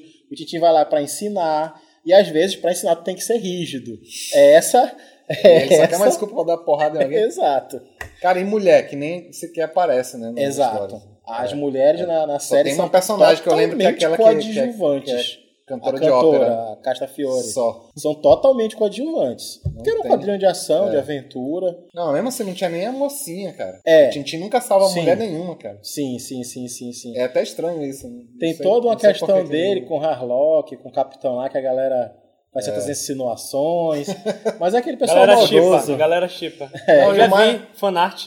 Eu postei no E o grupo mais, um dia o mais bizarro, assim, cara, tipo, bizarro não. é, quando, quando eu assisti pela primeira vez a série e tal, e eu, e eu percebia que se passava numa época é, bem, tipo, Aham. anos 30, né? Sim. E eu, e eu tinha assistido Diana Jones e tal, e eu curtia o Diana Jones Uhum. enfrentando os nazistas, e eu sentia a falta dos nazistas no- na história Aham. do Tintin. E não sabia por quê, né? Uhum. É, depois eu fui saber que, que tudo que ele fez, ele estava meio que sendo vigiado pelos nazistas, né? Porque ele, ele trabalhava Ele no produziu jornal. boa parte durante a ocupação É, da Ele Bélgica. trabalhava no jornal e os nazistas chegaram lá, invadiram a Bélgica, né? E os nazistas foram pra cabeça do jornal lá. Uhum. E tipo, agora vocês vão, vão, vão escrever o que a gente quer. E ele continuou lá e tal, né? Trabalhando. Então, enquanto o pau tava cantando lá, a Europa tava sendo destruída pelos nazistas. O Tintin tava, tava enfrentando múmia no Egito Uhum. e tal, tava, tava é, na África, fugindo de tribos primitivas e tal, tentando encontrar ouro. Era, era isso que estava acontecendo. Eles podiam ter feito só, pior, que, né? só que, o que o que o que mostra que o EG era um pouco filha da puta é que depois de tudo isso, ele não fez nada, cara. Vou fazer um quadrinho. Ele poderia ter feito, né? Porque um- nessa época todo mundo, É, todo mundo deu ter- porrada no Hitler. É, né? ele poderia ter Tintin aproveitado esse poderia momento ter para fazer isso uma, também. Uma aventura do Tintin que ele enfrentava os nazistas, mas não fez. Mas é isso então, mas apesar de tudo que Mas, você enfim. falou, Sobreviveu porque é bom. é um material Né? antigo, exato, é um material antigo e cai naquilo que a gente falou, de ser uma coisa infantil, infanto-juvenil, mas que tem vários elementos que um adulto vê e é, é interessante. E eu acho que o fato de ser uma obra com que, quase 100 anos, né, 80, 90 anos que é publicada, mostra que tem as qualidades. E é isso. Beleza. Luiz, Então sou eu? Deixa eu molhar aqui a garganta. Vamos lá. Eu acho que eu fui a única pessoa que trouxe quadrinho infantil de verdade, porque vocês trouxeram umas polêmicas aí fodidas. eu, eu vou começar com isso aí não tá com cara de infantil. cara. um quadrinho muito Esse- interessante. esse- com esse bode aí É satanista. esse capa. Esse esse bode, bafomê esse bode preto na capa é um quadrinho infantil? é? Não é um bode não, pô, é um cervo. Ah. Também tem a figura de simbologia é, fodida aqui. Mas vamos lá. Ah, eu trouxe aqui o Uma Criança Única, né, da Kodin. Kodin. Eu devo estar falando errado, mas também foda-se. É, tá bêbado. é A gente chinesa. sempre tem essa desculpa, né? Bom, né, cara? É ótima, Bom esse programa. cara. É perfeita. A gente pode falar Falou merda qualquer merda, não, vontade, tava bêbado. Cara. Pode falar merda, pode Cara, esquecer coisa. O cara vai colocar assim embaixo. Você deu um dado errado no programa tal. Eu estava bêbado. Estava bêbado. Exato. Perfeito. Vamos lá. Esse quadrinho aqui é da minha namorada, da Rayane. Ela que fez? É, não, pô. Porra, aí, Luiz, uma te maneira no hein? bicho. Porra. Ela, esse aqui é o pseudônimo dela, com o Jim. Cara, é um, é um quadrinho mudo, tá? A gente não tem, não tem texto nele. Ele é, é visualmente muito, muito interessante. É, mas o, eu acho que o mais interessante dele é que ele já, ele já tem uma pegada mais contemporânea. O que eu queria, eu queria abordar um pouquinho dessa questão da pedagogia é, dentro das, das obras para o mundo infantil, né, para as crianças. E esse quadrinho ele parece já, já pensado de acordo com as novas, com as teorias é, pedagógicas mais recentes, né, do, do de ver o mundo da criança, né, como não exatamente como uma como uma mentira. Meu Deus, tem uma cobra aqui. Como uma mentira Uma cascavel em cima da árvore. uma mentira, mas como uma, uma realidade alternativa. Hum. né? Então o, o quadrinho ele trata, trata disso. Sabe aqueles filmes que a gente assistia eh, da década de 80, que eu não sou da década de 80, mas que tinham. que, que, que exploravam fantasia, tipo, o menino caía, batia a cabeça, aí ele entrava no mundo fantástico e tal, passava por toda a aventura, aí no final. Porque caía, batia a cabeça, entrava no. Porra, eu tô, tô usando. Aí eu não lembro disso, não. Tô usando um exemplo tosco. Aí o menino voltava, tipo Aventura Sem Fim. É isso o nome. Minha história. História Sem Fim, perdão, exatamente. A história sem filme lá que não baixa a cabeça, pô. Caralho, eu sei que não. Ele lê um livro Ele e entra é, na história. ele entra no mundo, no mundo fantástico por algum motivo Aham. bobo, ou bater a cabeça, ou ler um livro, enfim. Uhum. E enfim, bem fuleirão. E esse quadrinho, é, ele basicamente traz uma história de uma criança. ah, como eu falei, ele é mudo. Né? Essa, essa menina, ela tem uns 7, 8 anos no máximo, até uns 5 talvez. É, a gente percebe que a avó dela morreu. E aí ela, ela tá em casa, é, sozinha, os pais vão trabalhar. Muito importante é saber que isso se passa na China. Uhum. Então a gente tem todo um contexto social por trás disso que a gente tem lá. Não sei se ainda é se é- se hoje ainda ainda ainda funciona aquela lei do do filho, filho do único. filho único, né? Não, eles pararam por mais recente, tem dois, três anos. Pois é. E pelo menos na época da, da idealização do quadrinho, Ainda tava em vigor. é, era uma realidade. Então às vezes os pai- os pais tinham que sair de casa e deixar os meninos lá, né? Porque era a única opção que eles tinham. A gente tem o problema da superpopulação da superpopulação da China, ganhando o mínimo possível, eles não podiam pagar ninguém para ter ali cuidando da, da criança. Então ela ficava sozinha. Aí durante o dia ali tentando se ver- divertir com alguma coisa, ela sente a falta da avó, o que, que eu vou fazer? Eu vou na casa da minha avó. Então ela sai de casa, deixa um recadinho ali na mesa, fui visitar a vovó. É o único texto que tem no livro inteiro. Caramba, que louco. E aí ela sai E ela no é bem meio pequenininha. bem pequenininha, ela sai no meio da, da, da neve. Eu já falar um pouquinho de como é a, a cara desse quadrinho. Ele é todo em, em tons sépia, né? Diria que Uhum. tons sépias, assim. Cara, pela iluminação aqui tá complicado de ver. É, né? mas é, ele, é um, ele é um misto de grafite, carvão, de técnicas É variadas. muito bonito. É muito bonito visualmente, são quadros tanto de, às vezes, página inteira, às vezes, às vezes páginas de 9, 12 quadros, todos mu- muito, muito, muito bem. é, a qualidade gráfica dele é muito legal. O quadrinho é bem diagramado também. E a narrativa, Inclusive eu vou querer emprestado isso aí. a narrativa, ela não é, ela não é jogada de qualquer forma, né? É, cada quadro ele é importante para você entender o, o prosseguimento da narrativa. É, além de toda essa questão visual, é, ele é interes- interessante porque ele entra na cabeça da criança, no mundo que ela cria.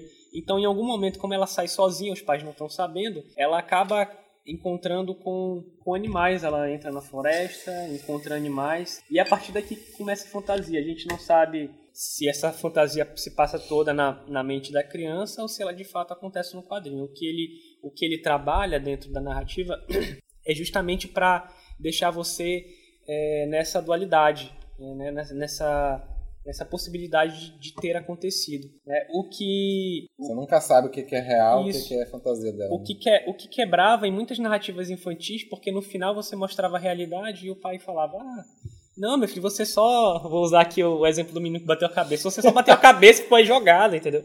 É, não aconteceu nada. E o menino, não, mas eu fui para um outro mundo. E aqui, é, no final, você vai ver que que alguns fatos, alguma, alguns pontos deixam em, em dúvida, é, deixam em aberto se isso aconteceu ou não. É, é muito interessante por conta disso, porque existem algumas linhas da, da psicopedagogia que falam para esse profissional trabalhar com a criança aceitando a realidade dela. Que é muito mais fácil você entrar num diálogo com a criança ao aceitar que aquela realidade que ela inventou é uma realidade. É aquela velha história do, do professor que, que cria uma, uma figura de professor de, de, de autoridade inquestionável, né? E, Uhum. e já já enxota, Gera uma barreira, né? gera uma, uma barreira com a criança, e já enxota a realidade dela, enfim. Esse quadrinho faz justamente o movimento ao contrário, que está que tá muito mais próximo das, das teorias psico, psicopedagógicas mais recentes. né? Psicodélica. Psicodélicas. é, eu não sou um, Cara, um é especialista, muito- é mas eu muito já li legal. alguns É, textos Tu falou sobre. que era um quadrinho puramente infantil, eu não acho, não, cara. Acho É. que qualquer adulto se interessaria, pela... principalmente por conta da narrativa e da arte, né? Sim, Que já chama atenção de cara. Sim, assim, acho algo muito boa muito, mesmo. Muito bonito, né? Não, eu falei, eu falei porque na, na frente É... é melhor falar que a gente vai colocar algumas fotos no, no Instagram, né? é bom. Pra vocês terem uma ideia do que, que a gente tá falando. Enquanto a gente... É. Pra- Quando pra- você ouve o programa, você. você Para termos de, de indicação, como esse aqui foi comprado aqui na cidade, é mais E é de uma editora que eu nunca ouvi falar. é, como a livraria ela é ela é nacional, vocês vão encontrar em qualquer lugar. A gente achou esse livro na leitura, né? Para quem é de Manaus, na leitura do Amazon Shop, que é a ú- a única, né? Sim. E quando a gente viu a capa desse quadrinho, a Rayane olhou e se apaixonou, cara. E, e voltamos lá só pra comprar esse, esse material aí. Um material realmente muito bom e eu indico pra caramba. Acho que o próximo agora é a demanda. De novo. Eu pegou trouxe aqui. Vou falar, engano. Acho que acabei de encher. Valeu. vou falar novamente sobre tirinhas.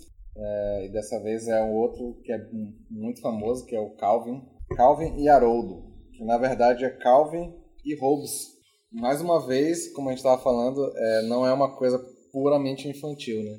Até já começa pelos nomes. Calvin é, é o nome do- de John Calvin, que foi um teólogo que, que influenciou o protestantismo e criou o calvinismo. né? Então, o Calvin ele herda um pouco dessa, dessa personalidade do, do, do- John Calvin de protestar, né? De ser um cara que é, é- é- ele questiona toda e qualquer autoridade. O Calvin é maravilhoso por causa dessa característica dele, né?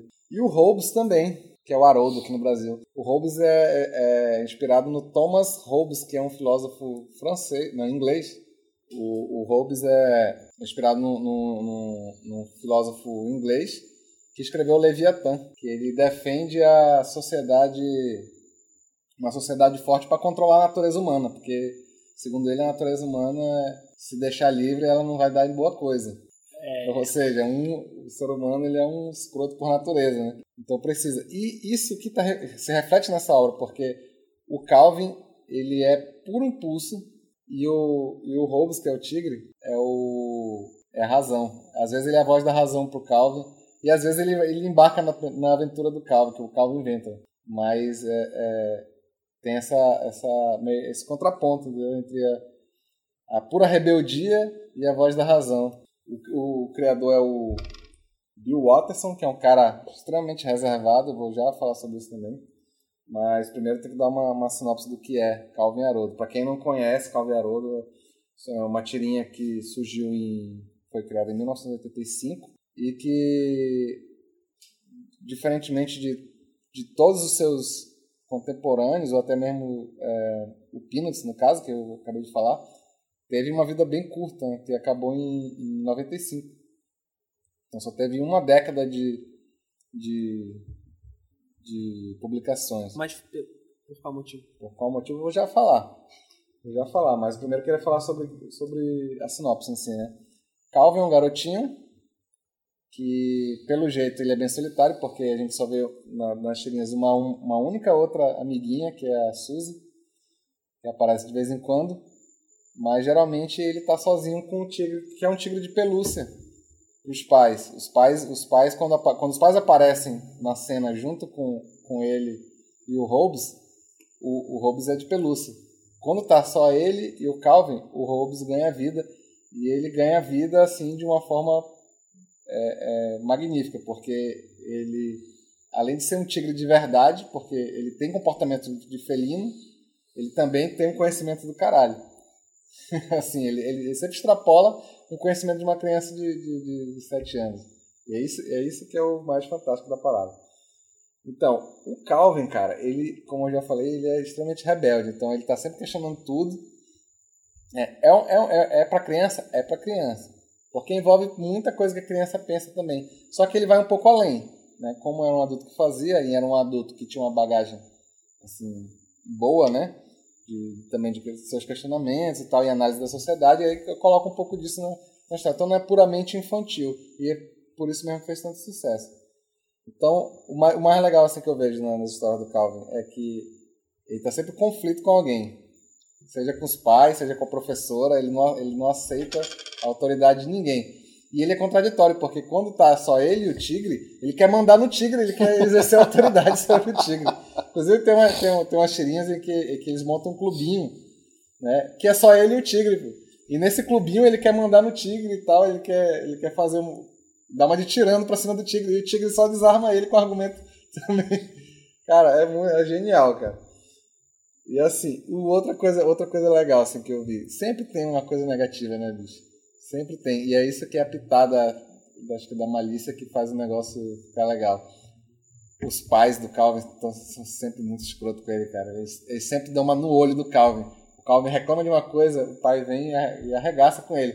Tem cena que a mãe, é, não aguentando mais, joga ele pra fora de casa. Isso é normal. Quase todas as tirinhas que, a, que tá ele e a mãe, termina com a mãe jogando ele, abrindo a porta da casa e jogando ele Não, ela joga ele, ela pega ele e arremessa pra fora da casa, assim. De- de- tipo assim, já mostra que o relacionamento deles é bem conflituoso. Tem até uma tirinha que eu acho engraçada que é. Isso é abusivo. Ele chega, ele chega com o pai e fala: Por que, que eu tenho que ir pra escola? E o pai dele fala: É, você pode trocar comigo.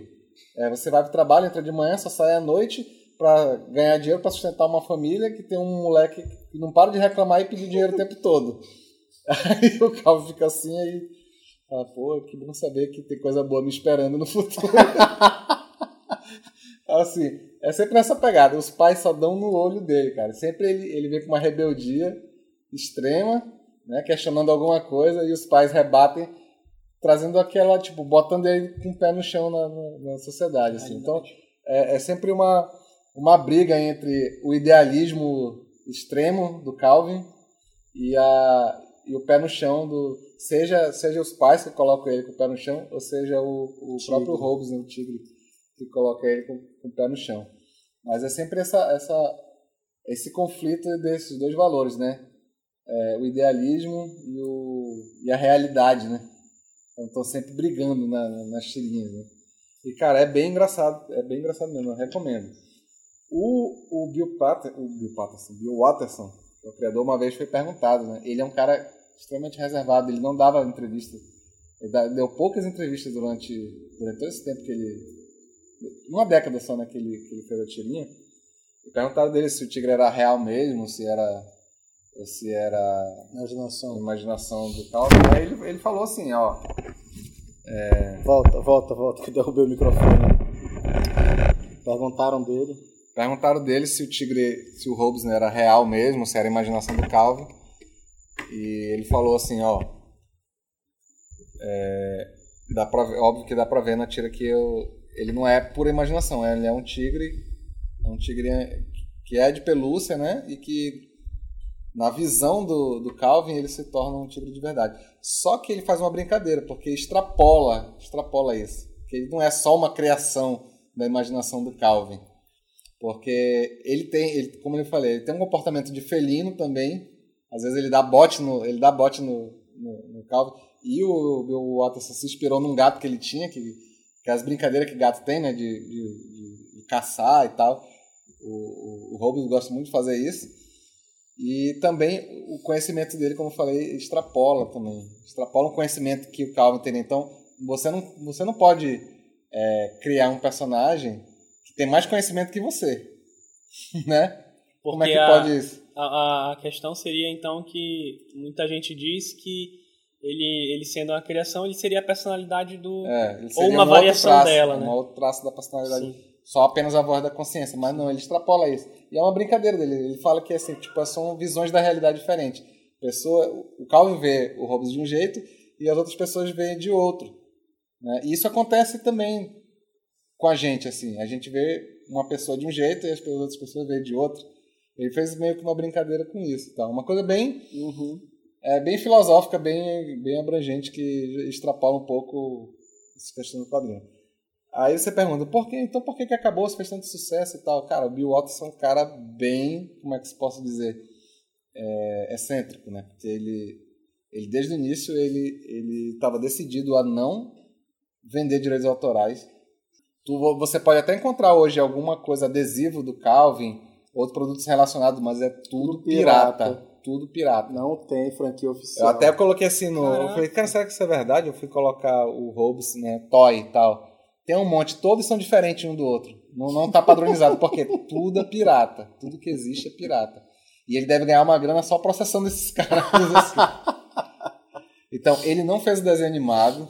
Com certeza rolou proposta, ele não Aham. quis fazer e tal. E 10 anos depois de ter criado, fez sucesso do caralho, foi para vários Ele países. chegou a justificar por que ele não queria comercializar? Ou não? Não quero, ponto. Acabou. Não, quero. porque ele era um cara que ele, ele, ele gostava da mídia que ele estava. Ele, ele sempre criava casa nos jornais que ele trabalhava, porque é, eles, eles impunham uma série de restrições pro, pro cartunista fazer, tipo, dentro de um formato específico, não sei o que, não sei o que, e ele sempre brigava com isso. Tipo, ele não, ele não queria aceitar os padrões que, o- que o jornal é, queria oferecer para ele. Ele queria fazer do Jeito espa- dele. no espaço, é, no Tu espaço sabe que- se ele se aposentou era melhor ou se ele criou outros personagens depois? Não, vou já chegar lá. Ele parou é, é, e anunciou um ano no, no ano que ele ia parar e todo mundo ficou assim, não, pelo amor de Deus, não para, não sei o que e tal. E ele só falou assim, ó, meus, meus interesses mudaram, eu não estou mais interessado em fazer isso e, e eu, vou, eu vou encerrar antes que, tipo, perca a qualidade, né? Então, ele fez uma, uma última tirinha em que eles estavam brincando na neve e tal, e, o- e terminava com a frase assim que, ele, que o Calvin e o, e o Hobbes escorregavam num trenozinho assim, e ele falava, vamos, vamos explorar, vamos continuar explorando e tal. Ou seja, tipo, a aventura deles ia continuar, mas ninguém ia ver mais, né? Ia só, ele só deixou esse gancho, assim. E acabou, e depois que acabou, acabou mesmo. Ele foi, ele começou a se dedicar à pintura, e não se destacou como pintor. E, mas mesmo assim, ele, ele, ele deu pouquíssimas entrevistas, assim, fez pouquíssimas aparições em público depois disso. E ele fala que ele tá feliz, que ele não se arrepende. Ele falou que ele acabou no momento certo também. E, e ele, ele autografa. E tinha um tempo atrás que ele começou a aparecer numa, numa livraria da cidade dele, onde ele tava morando. Esqueci qual era a cidade, não sei se era Cleveland, era Minneapolis. Era uma, uma cidade bem. Ele não foi Uhum. morar em nenhum grande centro americano, tipo Nova York, nem Los Angeles, nem nada. Ele foi morar no. no, no Bem reservado. é, bem reservado, um cara reservado. Ele começou a autografar na livraria onde ele, que era mais perto da casa dele lá e tal. E, e tava gostando da- de fazer isso e tal, acho que meio que pegava a galera de surpresa. Só que o que, que aconteceu? A galera começou a leiloar na internet os Puta livros autografados e tal. Aí ele foi a loucura Ser de novo. humano é uma merda, hein? Aí ele foi a loucura, ele parou total, assim. Então, tipo, Ah. ninguém mais acha o cara, ninguém mais fala com ele. Ninguém Eu ia até fazer uma comparação aqui por conta da. É, eu fiz a pergunta justamente por isso, porque o Kino também publicou uma fala durante 10 anos. Ele começa em 63, 64, vai até 74 mais ou menos. E ele para, e a justificativa foi essa. Cara, é, eu não queria é, me repetir, então eu senti que dali em diante eu ia. Eu ia repetir os temas, é, eu acho que já deu o que tinha que dar, eu falei o que eu queria falar Uhum. é, é, com a Mafalda naquele Ah, tempo. isso ele falou parar. também, né? Já, já, já, tipo, secou a fonte, né? O que eu, o que eu Isso. queria dizer com Calvin eu já, tinha, eu já disse isso aí. E, e tudo que vem agora, tudo são republicações e republicações desses, desses 10 anos de tiras que teve e tal. É, eu achei até uma animação no YouTube, uma animação bem rápida, assim, que é só o, o, o tigre dando bote no. Que, que sempre é recorrente isso nas tiras. Mas né? é de Mas fã, é né? original? Deve ser de fã. Deve ser de fã, porque não- ele não, não licenciou. Ele não licenciou nada, nenhum produto. Tudo que tem é pirata. Inclusive essa animação deve ser. Então é isso, cara. Quem, quem se interessar. Eu só fui é, descobrir o Calvin adulto também. não- quando eu era criança. É, que era muito recente, então. O Peanuts fez sucesso nos anos 80, mas ele já existe há 30 anos. É. E Ele como surgiu, é. anos 80. Quando, quando o, o Calvin surgiu, foi na época que eu era criança, né? eu tinha uns 4 anos e tal. Quando ele veio bombar mesmo, eu já era adolescente, já não estava mais interessado muito nisso. E quando veio chegar mesmo assim, acho que aqui no Brasil, não sei se chegou em, em tirinha de jornal. Eu, eu, eu li. Em tirinha Eu de li. jornal? Não, eu acho que era da crítica até. Pois é, já, já tava grande já, tá? mas assim, tem livraria pra caramba, é um Sim. negócio bem legal. Beleza. Evaldo agora, né? É. Vai lá. Tá, então a minha segunda indicação, eu vou continuar ali na, nos países de língua francesa e eu vou falar do Asterix, que provavelmente é um dos quadrinhos de infantis mais conhecidos do mundo. Qual é a história de Asterix? A história se passa no período romano, século I, se eu não me engano, eu acho que é ano 43, lá no comecinho da- do quadrinho fala qual é o ano, mas eu não lembro agora, acho que é ano 43. O Império Romano, e isso está em toda a abertura do quadrinho, o Império Romano dominou quase todo mundo conhecido, quase toda a Europa, e menos uma pequena aldeia na gaulesa. Os gauleses eram um povo que mora onde atualmente é a França. E realmente, no, no reinado, não era reinado ainda, né? Durante o governo do Júlio César, ele dominou quase toda a, o que hoje é a França. E no quadrinho tem uma exceção, que é a vila do Asterix. É, e por que, que essa vila não foi dominada pelos romanos? Porque na vila tem um druida, né, um sacerdote, que é o Panoramix, e ele tem uma fórmula secreta. Ele prepara uma poção no caldeirão e que todo mundo da vila anda com um frascozinho dessa poção. E é uma poção que dá super força para quem tomar. Então, todas as vezes que as tropas do- dos romanos tentam dominar a aldeia, eles tomam essa poção, vão lá, enchem os romanos de porrada. Exatamente. E eles nunca conseguiram é, dominar essa vila. E aí, são mais de 20 álbuns que eles publicaram, né? Até hoje. Um dos, um dos autores já morreu, mas eles continuam produzindo até hoje. E a maioria dos livros do, do, do- do Asterix... Do... Ah, sim. E tem o segundo personagem principal, além do Asterix, que é, o, é um baixinho, que ele é o mais esperto da vila e tal. Além dele e do druida, que é o Panoramix, o outro personagem principal é o Obelix. Obelix é um gordão, que no cinema, quando fizeram a adaptação, foi interpretado pelo Gerard É, Depardieu. todo mundo lembra disso, né? Pois é. Pode disso que eu lembro. E ele é um morador dessa vila que quando era pequeno caiu no caldeirão. Então ele tá todo impregnado pela poção. Ele não precisa tomar a poção, ele é super forte o tempo inteiro. Tanto que a profissão dele na vila, ele é entregador de obeliscos, aquelas pedras gigantes que os gauleses usavam para fazer monumentos. Ele carrega aquelas pedras no lombo, tal, na costa. Ele é entregador de, desse, dessas pedras. E ele Só é louco. ele, ele não é o principal, porque não deve ser mais inteligente que o. Que o Sim, sim, né? ele só é forte, ele é até meio infantil e tal. E o Asterix é o principal porque ele é, ele é super esperto, tem sacadas boas e tal, ele é, ele é o inteligente da vila. A maioria dos álbuns dos, do Asterix conta aventuras deles em outras vilas, visitando outros povos. Eles visitam os bretões, visitam os celtíberos, visitam os helvéticos e tal. E qual é a grande sacada que é engraçada? E, e volta para aquilo que a gente já falou, né? De que o bom quadrinho infantil ele tem coisa tanto para criança que está lendo, como alguns adultos leem e entendem. Quando ele faz a referência antiga de um povo, tipo os helvéticos, que hoje são os suíços, ele mostra a galera daquela época com os mesmos costumes, os mesmos hábitos de hoje. Então os helvéticos eles são super pontuais e tal. Quando ele visita os bretões, que são o- os atuais ingleses, ele já tem naquela época um hábito de todas as 5 horas da tarde se reunir para tomar uma água quente, porque ainda não existia chá, mas eles já se reuniam para beber água Já fervida. tomava água. Tinha o hábito antes né, do negócio. É. Exato. ter, né? Exato. Então essa é a grande sacada do Asterix. Então são mais de 20 álbuns, saiu a maioria Esse saiu no negócio que eu te Brasil. perguntar, esse negócio de, de, de uma fórmula que dá, que dá super força que tem no Popeye também. Acho que tem em outros personagens. Isso é, veio antes com Asterix, veio depois. Talvez o Pois é, o Asterix já é dos anos 60, né? Ele foi 60, publicado em jornal em 59, a primeira compilação em revista foi em 61. Isso aí já existia antes. Eu não sei Acho se que dá o pra... é, o Papai é mais antigo, né? Com Papai é certeza, anos papai é 20, década de, 30, década, né? da década Não, de 20 é. ou 30. Não sei se nesse, não é nesse formato, claro, mas tem o Mr. Hyde, né? Não, Que mas não é uma parada de poção também? Mas ele não toma. É. Ele toma poção pra virar? Muda. Eu não lembro se no livro se é uma poção ou o que que é. Mas é alguma coisa. Eu acho que é uma poção, sim. É uma poção. Mas ele toma de Que ele propósito? lê, é, ele- Inclusive no. Ele era um psicólogo que queria, tipo. Ele achava que os- o humano tinha certas barreiras e que ele queria eliminar essas barreiras. Só que o que aconteceu é que ele Era virava o álcool cara... que ele que devia Era estar álcool. tomando. né? É uma puta metáfora. Não é alcoólatra. É, eu não sou especialista na, na obra do Stevenson, eu não sei se a ideia dele era uma referência a álcool, mas acho que cabe, né? E, Muda com e- a e a personalidade. mensagem do, do Asterix, será que é use anabolizantes, alguma coisa assim? Eu acho que é só um elemento fantástico, né? Porque justamente como tu falou, o que faz a diferença na maior, na maior parte das vezes não é nem tanto a força física, não é a poção do, do mago. Apesar dela ser assim o principal elemento das histórias e tal. Tem história que os romanos tentam sequestrar o druida e tal. Mas esse não é o elemento principal. O elemento principal geralmente é a inteligência do Asterix. E essa mas, mas questão é, mas é o que mais cultural. pegava. Eu lembro que, eu, eu- quando eu era moleque, eu não cheguei a ler Asterix, mas, mas eu lembro que tinha uma animação, acho que passava até na Bandeirantes, acho que era até um longa. E eu ficava encantado com a existência dessa poção. É isso que eu ficava. Uhum. Eu era moleque, né? O pô, eu ficava imaginando, né? Pô, já pensou essa É, ele é um poção, elemento tá, fantástico quê. pra atrair a Acho que eu atenção até, dos leitores, né? Principalmente eu- das eu crianças. até cheguei a brincar com os amigos, assim, que alguém tomava essa poção, virava.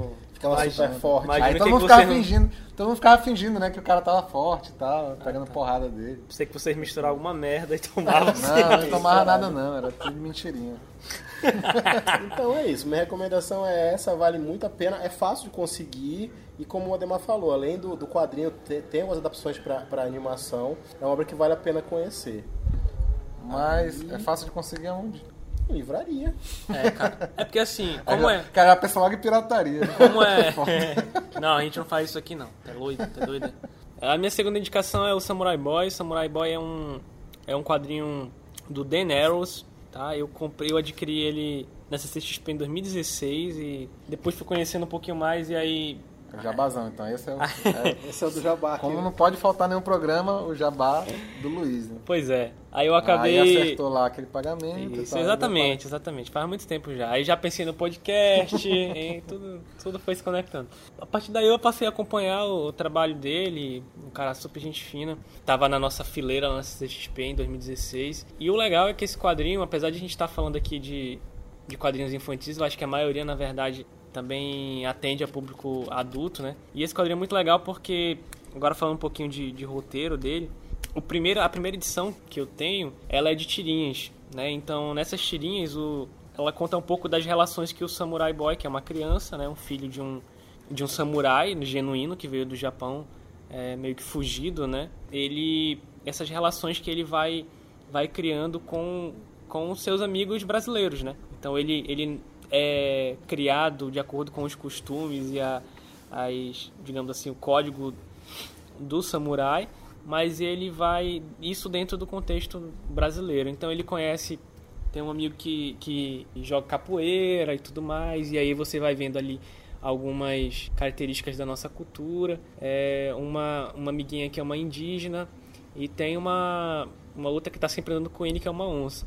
O interessante é que o Dan vai, vai colocando no quadrinho algumas questões é, relacionadas a, a preconceito, a bullying infantil, né? Porque ele também tem um, um, um, vizinho ali, um coleguinha, digamos assim, que é, que é um grande filho da puta, que faz bullying com ele, com a galera dele.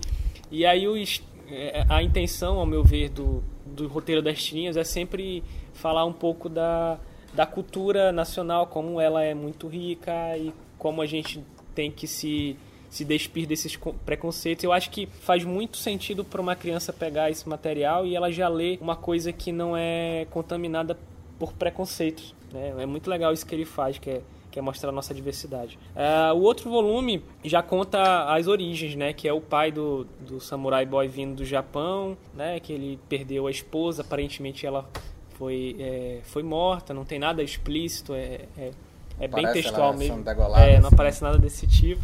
Então é. Né? não. Então, para quem vai, vai, vai, vai dar isso para a criança ler, pode ficar bem tranquilo. É tudo, tudo subentendido mesmo no roteiro e ele faz isso muito bem. Eu acho que é aqui onde ele mais acerta. É, então essa é a minha segunda indicação, Samurai Boy. Tem um site, vocês podem acessar o site é, que é samuraiboy.com.br e vocês acham bem fácil para comprar lá o material. Comprando lá 5% do valor da venda do Luiz. É, exatamente. Comprem no link que eu vou colocar aqui no post, mentira. Essa foi minha segunda indicação. Beleza, então minha, minha terceira e última indicação é Jeremias Pele, da MSP, né? Maurício de Souza Produções. É um, uma graphic novel que saiu em 2018 e, cara, eu achei assim que veio na hora certa, porque traz uma, uma discussão que nunca se esgota, que é sobre o racismo. E o mais interessante que é não é o racismo escancarado, é esse, esse racismo que existe no Brasil. Que Velado, é, né? Que é velado. Não é igual esse racismo que tem nos Estados Unidos, né? Que, enfim, a gente vê nos filmes, né? Então, que é bem escancarado e tal. É esse racismo velado que a gente, que a gente vive aqui no Brasil. Então, pra quem não conhece o Jeremias, o Jeremias é um personagem da Turma da Mônica daquele segundo escalão, né, que de personagens, onde, onde faz parte o, o Franjinha, o Titi, o Zé Luiz, né? Zé Luiz, Gal- me corrija se eu estiver errado. Zé Luiz, tem outros personagens aí que não aparecem tanto, mas eu acho que de todos esses, o, o Jeremias ainda era o cara que menos aparecia ainda. Ele sempre estava por ali, né? Aparecia como coadjuvante, mas ele nunca, ele nunca, nunca teve nada de especial sobre ele, assim, né? A não ser o fato dele usar um boné. Mas assim, ele sempre poderia ser substituído nas histórias por qualquer outro personagem. Parecia que não ia ter prejuízo nenhum para a história. E até o Maurício de Souza, ele faz uma, uma, uma retratação logo no início, né? O quadrinho que ele escreve, o prefácio. Ele fala disso, né? Que, pô, é uma justiça que se faz com o personagem, porque ele mesmo criou o personagem e ele nunca tinha tido... Nunca deu a atenção que o personagem merecia.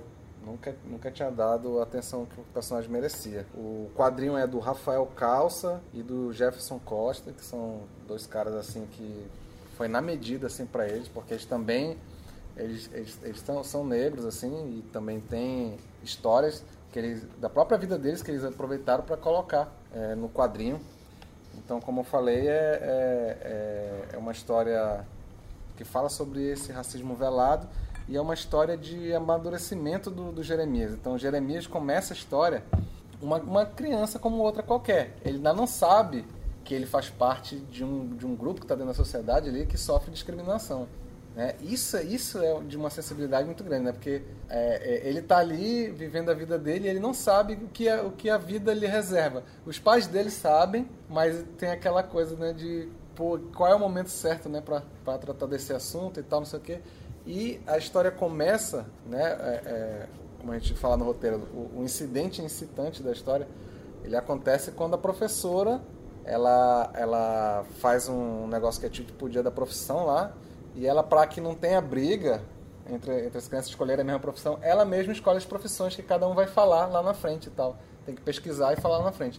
Aí ela vai dando profissão para cada um, quando chega no Jeremias ela dá o quê? Pedreiro. Filha da puta. E ele, sendo que ele queria ser astronauta. E quando ele fala astronauta, e todo mundo ri dele. Cara, essa cena é- já aí você já sente o peso da- que a história vai ter e você vê como ele não estava preparado para aquilo. Né? E, e uma coisa inteligente que eles colocaram é que dentro do universo do Maurício de Souza tem um astronauta que é o, que é o astronauta, né? O personagem dele. E eles colocam, fazem esse crossover. Ele aparece no início da, da história num lançamento tal da Brasa, que é a agência brasileira espacial que tem no Maurício de Souza.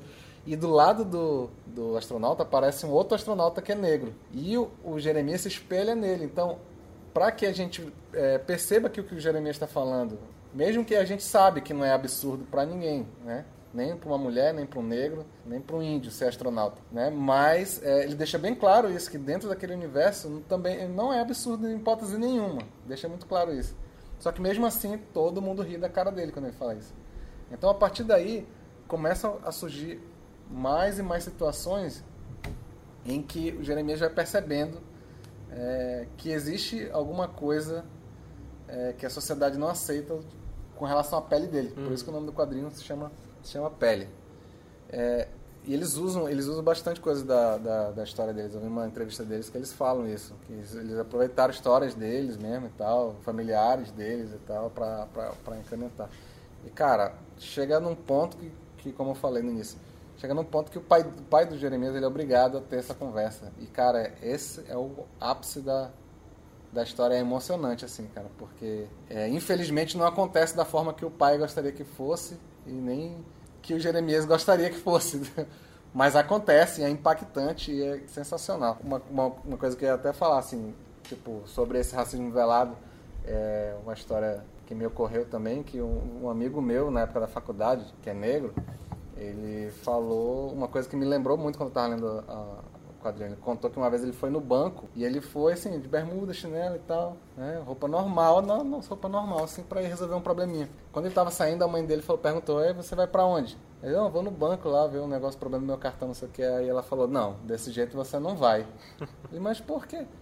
Tomar o vestido, tô vestido normal. Ela, é, mas o problema é que você é negro. Aí ele ficou, como assim, cara? E aí a ficha caiu. Aí ela fez ele todo arrumado, chegou lá, ele, ele chegou lá, pediu informação, onde é que eu resolvo isso? O cara apontou pra ele lá qual era o guichê, tudo certinho. Ele falou que logo depois, assim, ele viu, chegou um outro cara negro com o mesmo problema e o cara sequer deu atenção pro cara. Tu acredita? E o cara ficou lá com cara de bunda lá esperando. É foda isso, né, cara? E como isso é verdade. Então, minha indicação é essa. Jeremias Pele tá, tá em- praticamente em lançamento ainda de 2000, do final Sim. de 2018. Então, é fácil de encontrar também e é uma discussão que eu acho que vale a pena. Hoje não, não, não se pode deixar de fazê-la. Beleza. Aí é a minha última, né? É, Valdo agora, última indicação. Bom, e a minha última indicação vai ser uma coisa bem mais contemporânea. Falei bem dos clássicos, né? Do Tintin e do Asterix. E agora eu vou falar de Hilda. Hilda é Do uma... furacão? Hilda é um... Acho que não é pra criança, não.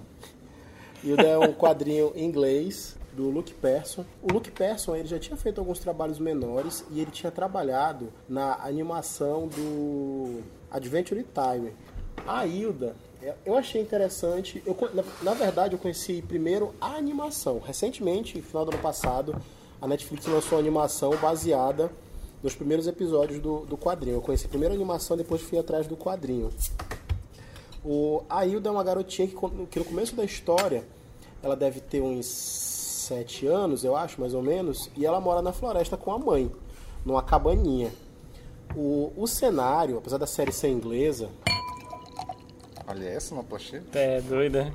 é, apesar da série ser inglesa, o cenário da história ele é nitidamente influenciado pela cultura escandinava. É, então, logo no segundo ou no terceiro episódio da série, elas saem dessa cabaninha que elas moram na, no interior e vão para a cidade. E a cidade é uma daquelas típicas cidades do norte da Europa, que tem toda aquela arquitetura medieval ainda. A cidade ainda tem um muro de pedra. E desde o início da série, desde o primeiro episódio, é, o roteiro deixa bem claro que eles moram num mundo onde todas aquelas criaturas do folclore escandinavo existem. Então a Hilda interage com elfos, interage com trolls, com gigantes, inclusive o episódio do gigante é uma coisa fantástica, uma história muito interessante. E outras coisas são bem interessantes na obra, né? A Hilda, como ela foi criada na floresta com a mãe, quando ela vai morar na cidade, ela tem uma certa dificuldade de se adaptar não culturalmente assim, porque ela, ela já a mãe dela já lia pra ela, elas já ouviam rádio, então Ah, tinha rádio? tinha, tinha uma Pensava que vilazinha. era, pensava que era no, no, nos tempos medievais. Não, não, é, contemporâneo. Contemporâneo. Tá. Sei que contemporâneo que tu tava falando era que é, é- é nova a série. Ah, É sim. agora. Não, É a série agora, também né? é nova, mas, mas o cenário se passa no tempo atual. Tem carro, tem internet. Só que mistura tudo isso com fantasia. Então tem magia. Tem um episódio Ah, é tipo que a- aquela série do Will Smith lá. Sério não, aquele filme do Will Smith do Netflix. Ah, Qual? aquele filme é. Poxa, por isso é tão bom e é ruim. Ah, Começa sim, bem pra que ele é um caramba. policial e É. trabalha com orc. Isso. Começa bem pra caramba, depois... Premissa do caralho, né? Merda do É caralho. tipo isso, mas não é tão descarado, porque tipo na série do Will Smith, todo mundo mora junto, né? Orc, troll, humano. Aí são cidades normais, muita gente não sabe das criaturas sobrenaturais, mas tipo assim, tenta na floresta, encontra um elfo, tu encontra um dragão, tu encontra um troll. A Hilda principalmente, na verdade, não sei se vou estar dando spoiler aqui, mas no final a, a série já até adiantou um pouquinho mais do que o quadrinho, pelo menos no Brasil. No Brasil saíram só dois volumes. A série já conta bem mais do que isso mais ou menos cada volume virou um episódio da série. São histórias curtas, né, pra criança. A- essa primeira temporada, que eu acho que são 10 ou 12 episódios, já encerra dando a entender que a Aida não é uma garota normal. E aí, tenta na internet, tem é tenta na doida. internet já tem um monte de teoria. Do tipo, quem é o pai dela? Nunca apareceu o pai dela. Será que o pai dela é humano? Será que o pai dela não é um elfo? é, a mãe dela, será que a mãe dela é normal? Será que ela é uma bruxa? Não sei o que e tal. Já tem um monte de teoria de, de, de roteiro rolando na internet. Porque deixa entender isso, que é infantil, é é... legal isso, né? Porque Sim. é infantil, mas ele tem uma pegada tipo. Como a gente fica com Game of Thrones, criando teorias e tal. Não, com certeza. A série deixa um monte de coisa em aberto, assim, que tu fica pensando, cara, mas, pô, é só isso? Será que é, é só desse jeito porque é uma coisa infantil? Ou será que isso daí vai se desdobrar em mais alguma coisa lá, mais lá pra frente e tal? É, por exemplo, tem um episódio que a, elas se mudaram pra cidade e a mãe dela tá com dificuldade de arranjar emprego, porque ela é- a mãe dela é designer. Só que ela arranjou um emprego numa loja como atendente de loja, vendedora. E ela tá frustrada, né? Porque ela quer trabalhar na área dela, que ela é ilustradora, gráfica e tal. E aí a Ida vai na biblioteca, ela encontra um livro de magia e ela faz uma magia pra mãe dela, tipo, ter sorte e tal.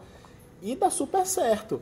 Só que depois ela descobre, óbvio, né, que quando você desequilibra o universo pra fazer uma magia, Dá isso tem efeitos colaterais, exato. E ela começa a ter efeitos colaterais. Então ela quer desfazer a magia. E aí quando ela volta na biblioteca para pegar o livro, ela tá lendo lá as instruções e uma amiga dela pega e fala assim: "Olha, mas aqui tá falando que para desfazer a magia tem que ser a mesma bruxa que fez a magia". E a Ida fala: "Então a gente se ferrou, como é que eu vou arranjar uma bruxa para desfazer?" E aí a, irmã, e aí a amiga dela fala assim: "Mas para fazer a magia também precisava ser uma bruxa". Então, se você conseguiu fazer a magia, você também consegue desfazer a magia.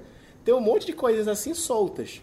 É bem aquilo que a gente viu falando das boas obras literárias infantis, né? São obras que a criança lê, ok, é divertido, mas um adulto lê ou assiste e percebe que tem mais coisas ali. Então é uma, é uma obra que eu recomendo muito, muito boa mesmo. Quem tiver acesso à série, saíram dois volumes, logo logo deve, deve estar sendo a terceira, em português. Em inglês, acho que são quase 10 volumes. E a série provavelmente deve ser renovada, deve ter uma segunda temporada. Mas quem quiser conhecer de uma maneira mais fácil e tal, vale a pena conhecer a animação pela Netflix. Pô, gostei. Col- coloca a foto depois no Instagram pra Uhum. eu, eu, por exemplo, nunca vi Vamos lá. terminar. Minha terceira e última indicação é Cebolinha Recuperação. Cebolinha é do Gustavo Borges, né? Gustavo que esteve aqui em Manaus é, na ocasião do primeiro festival Amazônico. amazônico de quadrinhos.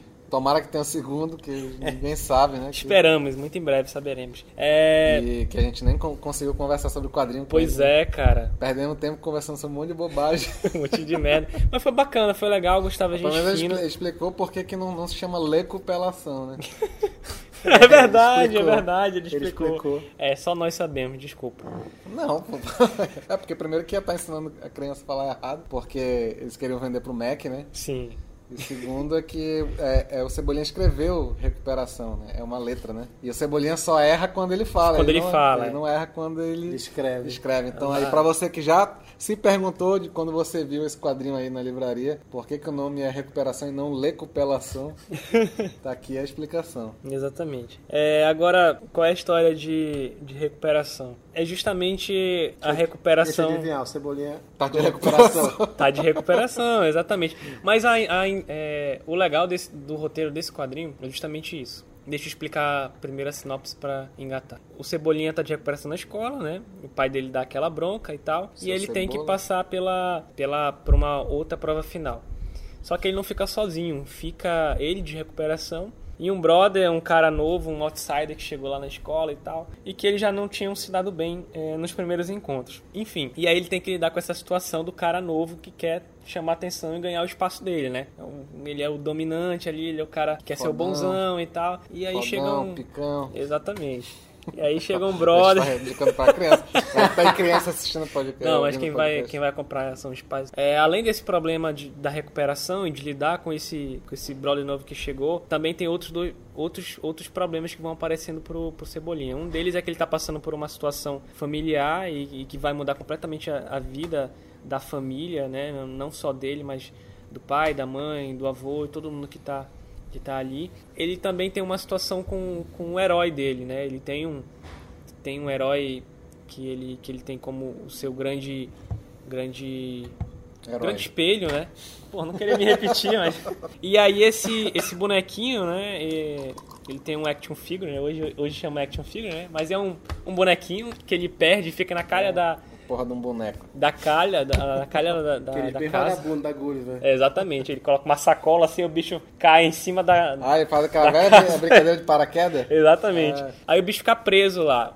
E aí ele. É é justamente por isso que de várias formas se chama recuperação. Né? Porque além da recuperação escolar, ele precisa recuperar o boneco e ele precisa recuperar alguma coisa que, que a família está perdendo ali. Entendeu? E aí o que acontece? Ele bola vários planos, ele faz um caderninho de planos infalíveis, né? E ele bora, bola vários planos para resolver todas essas situações de uma vez só. E a Mônica não aparece? A Mônica aparece, mas todos os outros personagens da, da turma ali da, da Rua do Limoeiro são, Coadjuvante. é, são coadjuvantes mesmo. Porque ele é o, bem o protagonista da história. Eles ajudam aqui e ali. O, o Cebolinha, é, tipo, acho que o, que o, o que é especial do Cebolinha é que ele é o mais maldoso, né, da galera, né? É, Mas ele, um elemento. Ele é, é, porque ele, é- ele tem planos de dominação, ele quer sacanear a Mônica. Uma hora ele, ele tá mal brother da Mônica, ele, do nada dá uma piração nele, ele quer foder a Mônica, né? No, no sentido de, Caralho, que de errado. sacanear a Mônica. Fuder a fuder a Mônica nesse sentido é só depois no. Não tomando a Mônica Vocês jovem. entenderam? Vocês- Tá entendendo o que eu quero dizer? Que, que sa- quer sacanear a Mônica. né? Caralho, Ademar veio. É que é sacanear a Mônica, né, cara? Então tem, tem um pouco dessa faceta, isso era uma pergunta que eu ia te fazer. Tem essa faceta dele maliciosa? Não, né? ele não quer. não. Ele não quer fuder a Mônica na Olha. história. Olha, bom ponto, cara. Olha, eu tenho que ler de novo esse quadrinho pra ver se não tem essa. Enfim, não, é. Assim, tiro na brincadeira. Assim, ele. O legal é que o, o, o Gustavo ele mostra esses dois lados do, do Cebolinha. Ele mostra que ele é um, um pequeno filho da puta, né? Que ele, ele, quer, ele, quer ter, ele quer ter a posição de poder que a Mônica tem, né? Ali, quer dominar ali aquela região. Mas também mostra que ele, que ele quer preservar a amizade. Isso é uma parada legal pra criança, principalmente, entendeu? É, que é a essência dele, ele fica entre, indo entre o bem e o mal, né? Uma hora quando ele, quando ele extrapola o mal, aí ele volta pro bem e tal, porque ele, ele não, é- não é um vilão, não chega a ser É. um vilão, mas ele tem é, atos vilanescos de vez em quando, né? É um, é um antagonista, né, da, da Mônica, É. assim, digamos. E é, é legal porque ele trabalha bem essas duas, essas duas facetas dele sem ser forçado, né, sem parecer que ele tá, sem parecer que ele tá querendo ser, ser bonzinho. Não, ele é, ele é aquela criança que, que às vezes é filha da puta, que às vezes é... Cara, que eu, eu acho isso que é muito bom ter no, no personagem. Por exemplo, se você for analisar Chaves, por exemplo, todo mundo tem um lado do mal pra caralho, Exatamente, assim, é. né? Tanto é que eles se agridem pra caramba, assim. Isso é meio que no- nos, nos desenhos animados de hoje e tal, já suavizado. Essa parte de agressão eles meio que têm tirado, mas... Antigamente, a própria Mônica, né? Senta porrada mesmo no, no Cebolinha, no É, Cascão. ainda faz, né? Hoje ainda faz, assim. Porque é. a essência da personagem. Mas é isso, cara. O, o quadrinho é bem simples. Se eu falar um pouco mais do que isso, já é, um, já é um grande spoiler. É um quadrinho da Turma da Mônica que eu vou ser sincero. Eu nunca li muito quando eu era criança. Sério? É, nunca li muito. A Turma da Mônica. É mesmo? Pelo menos eu não lembro, assim. E. Apagou, né? Como é, É. que pode? não, não, é, não, não, não, não fui dessa galera que diz que, tipo, O que, foi. que tu lia então? Foi alfabetizada, assim, por, por Cara, de quadrinho eu lia mais Disney. Eu lia Pato Donald. Pato Donald, era é, bom pra caramba. É, eu lia, lia bastante. É, nunca deixou de ser publicado, né? Mais recentemente. Mas eu nunca li muito, então nunca tive muito um, um elo assim com a turma, turma da Mônica. Há alguns anos atrás eu era estagiário numa escola e tinha tem uma Só agora a caralhada. turma da Mônica Jovem, né? Que tu veio ler mais então. Não, nunca peguei turma da Mônica, cara, jovem, assim. É, aí eu, eu vi já umas compilações de tiras assim do caramba, assim, por décadas, bem legal, e por tema também. Mas eu nunca tive essa relação e eu ri pra é caramba. bom que cara. se alguém da MSP estiver ouvindo, já nem te chama mais pra fazer porra nenhuma. É. né? Você sabe que não conhece o material. Porra, cara. Corta essa parte aí, ó. Não, mas é, é- é do, é do caramba. É- é é, o último. podem, podem comprar, é, podem, podem, indico pra criança e pra adulto também. É bem divertido e essa é aqui minha terceira e última indicação. Estamos. Demar é o último, né? Não, já encerramos. Agora uma, uma, uma mensagem aí, né, sobre a conclusão, né? Eu acho que esse é um episódio que a gente chega a uma conclusão. Sim. É, sobre, o que, que sobre... vocês têm de conclusão? Não, sobre personagens infantis, assim, tipo, é, o, o que, que, se- que que se deve fazer quando você está pensando em, em produzir algo para criança? Eu acho que é, é justamente esse equilíbrio né, da, da- dos valores, tanto é, positivos quanto negativos. O cara também não pode fazer algo muito negativo, porque é para criança, Mas se ele for pro outro lado e fazer uma coisa totalmente positiva, fica uma coisa completamente sem graça e que não vai durar e que o adulto também não vai, vai achar um porre. Não vai né? agradar nem criança nem adulto, né? É, ninguém vai gostar. Por exemplo, como a gente falou, o palhacinho alegria. Era só um palhacinho que ria. Qual era a graça? Se fosse um palhacinho Psicopata? um maldozinho que gostava de aprontar e tal, alguma coisa. Não, mas o que eu tô falando é sobre isso. Os personagens, olha só os personagens que a gente falou hoje. A gente, a gente pincelou Tio Patinhas, que é um cara mão de vaca. Pato Donald, que é um cara que tem problema de raiva, ele, ele, ele explode com facilidade. Tintin, que é neonazista. Tintin, que era um protagonista. Charlie Brown, que era o maior perdedor e Depressivo. depressivo que já existiu no- nos quadrinhos. É, Cebolinha, que é um cara que tem planos de dominação, apesar de ser um personagem é, do bem, né? Mas é, um- é de vez em quando ele tá praticando o mal. Na verdade, quando o Luiz falou que ele tem um super-herói, eu me confundi na minha cabeça. Eu achei que era o Capitão Feio. Depois eu lembrei, não, o Capitão Feio é, Capitão é o Feio herói é- do Cascão. Nem é herói, né? É, não é herói, mas. Cascão é. Mas de vez em quando ele se estranha também. né? Pois é, então eu acho que é isso. Eu acho que se você tá pensando em fa- criar um personagem, ó, fazer um personagem infantil, e você não tem nenhum traço negativo, um defeito, na verdade, é isso. Acho que essa é a palavra melhor, né? Sim. Um defeito característico, Pra humanizar o inclusive personagem, exagerado, né? Como eu falei. Sim. O Charlie Brown não é que ele se lasca de vez em quando. O Charlie Brown ele sempre se fode, né, cara? É muito exagerado como ele se fode. No Halloween ele ganha pedra. Quando ele vai chutar a bola de futebol americano lá no. A Lucy sempre tira a bola, ela nunca, e não tem um episódio que ele consegue chutar a bola. Né? Sempre ela tira isso. Então, Ou seja, é sempre exagerado, é um defeito exagerado. O Cascão não é que ele não, não, não gosta de tomar banho regularmente, ele nunca toma. Ele nunca toma, não cai nem um pingo dele, né? Talvez só agora no Turma da Mônica Jovem, né? Senão vai ser meio difícil ele paquerar, mas, mas no o Cascão original mesmo é assim. Então eu acho que se você tá pensando em criar um personagem, pense no defeito dele, né? Trabalho, qualidades e defeitos, né? É, E tem um- principalmente um defeito exagerado. Acho que esse é o, é o ponto, né? De todos os grandes personagens infantis que ficaram É. até hoje. Então é isso, pessoal. E já vamos adiantando. Espere que a gente vai fazer o possível para tentar regularizar os prazos de postagem. E o nosso próximo episódio vai ser sobre adaptações de quadrinho para cinema. Aguardem que logo logo vai estar no ar. Até lá. É isso aí, valeu. Falou!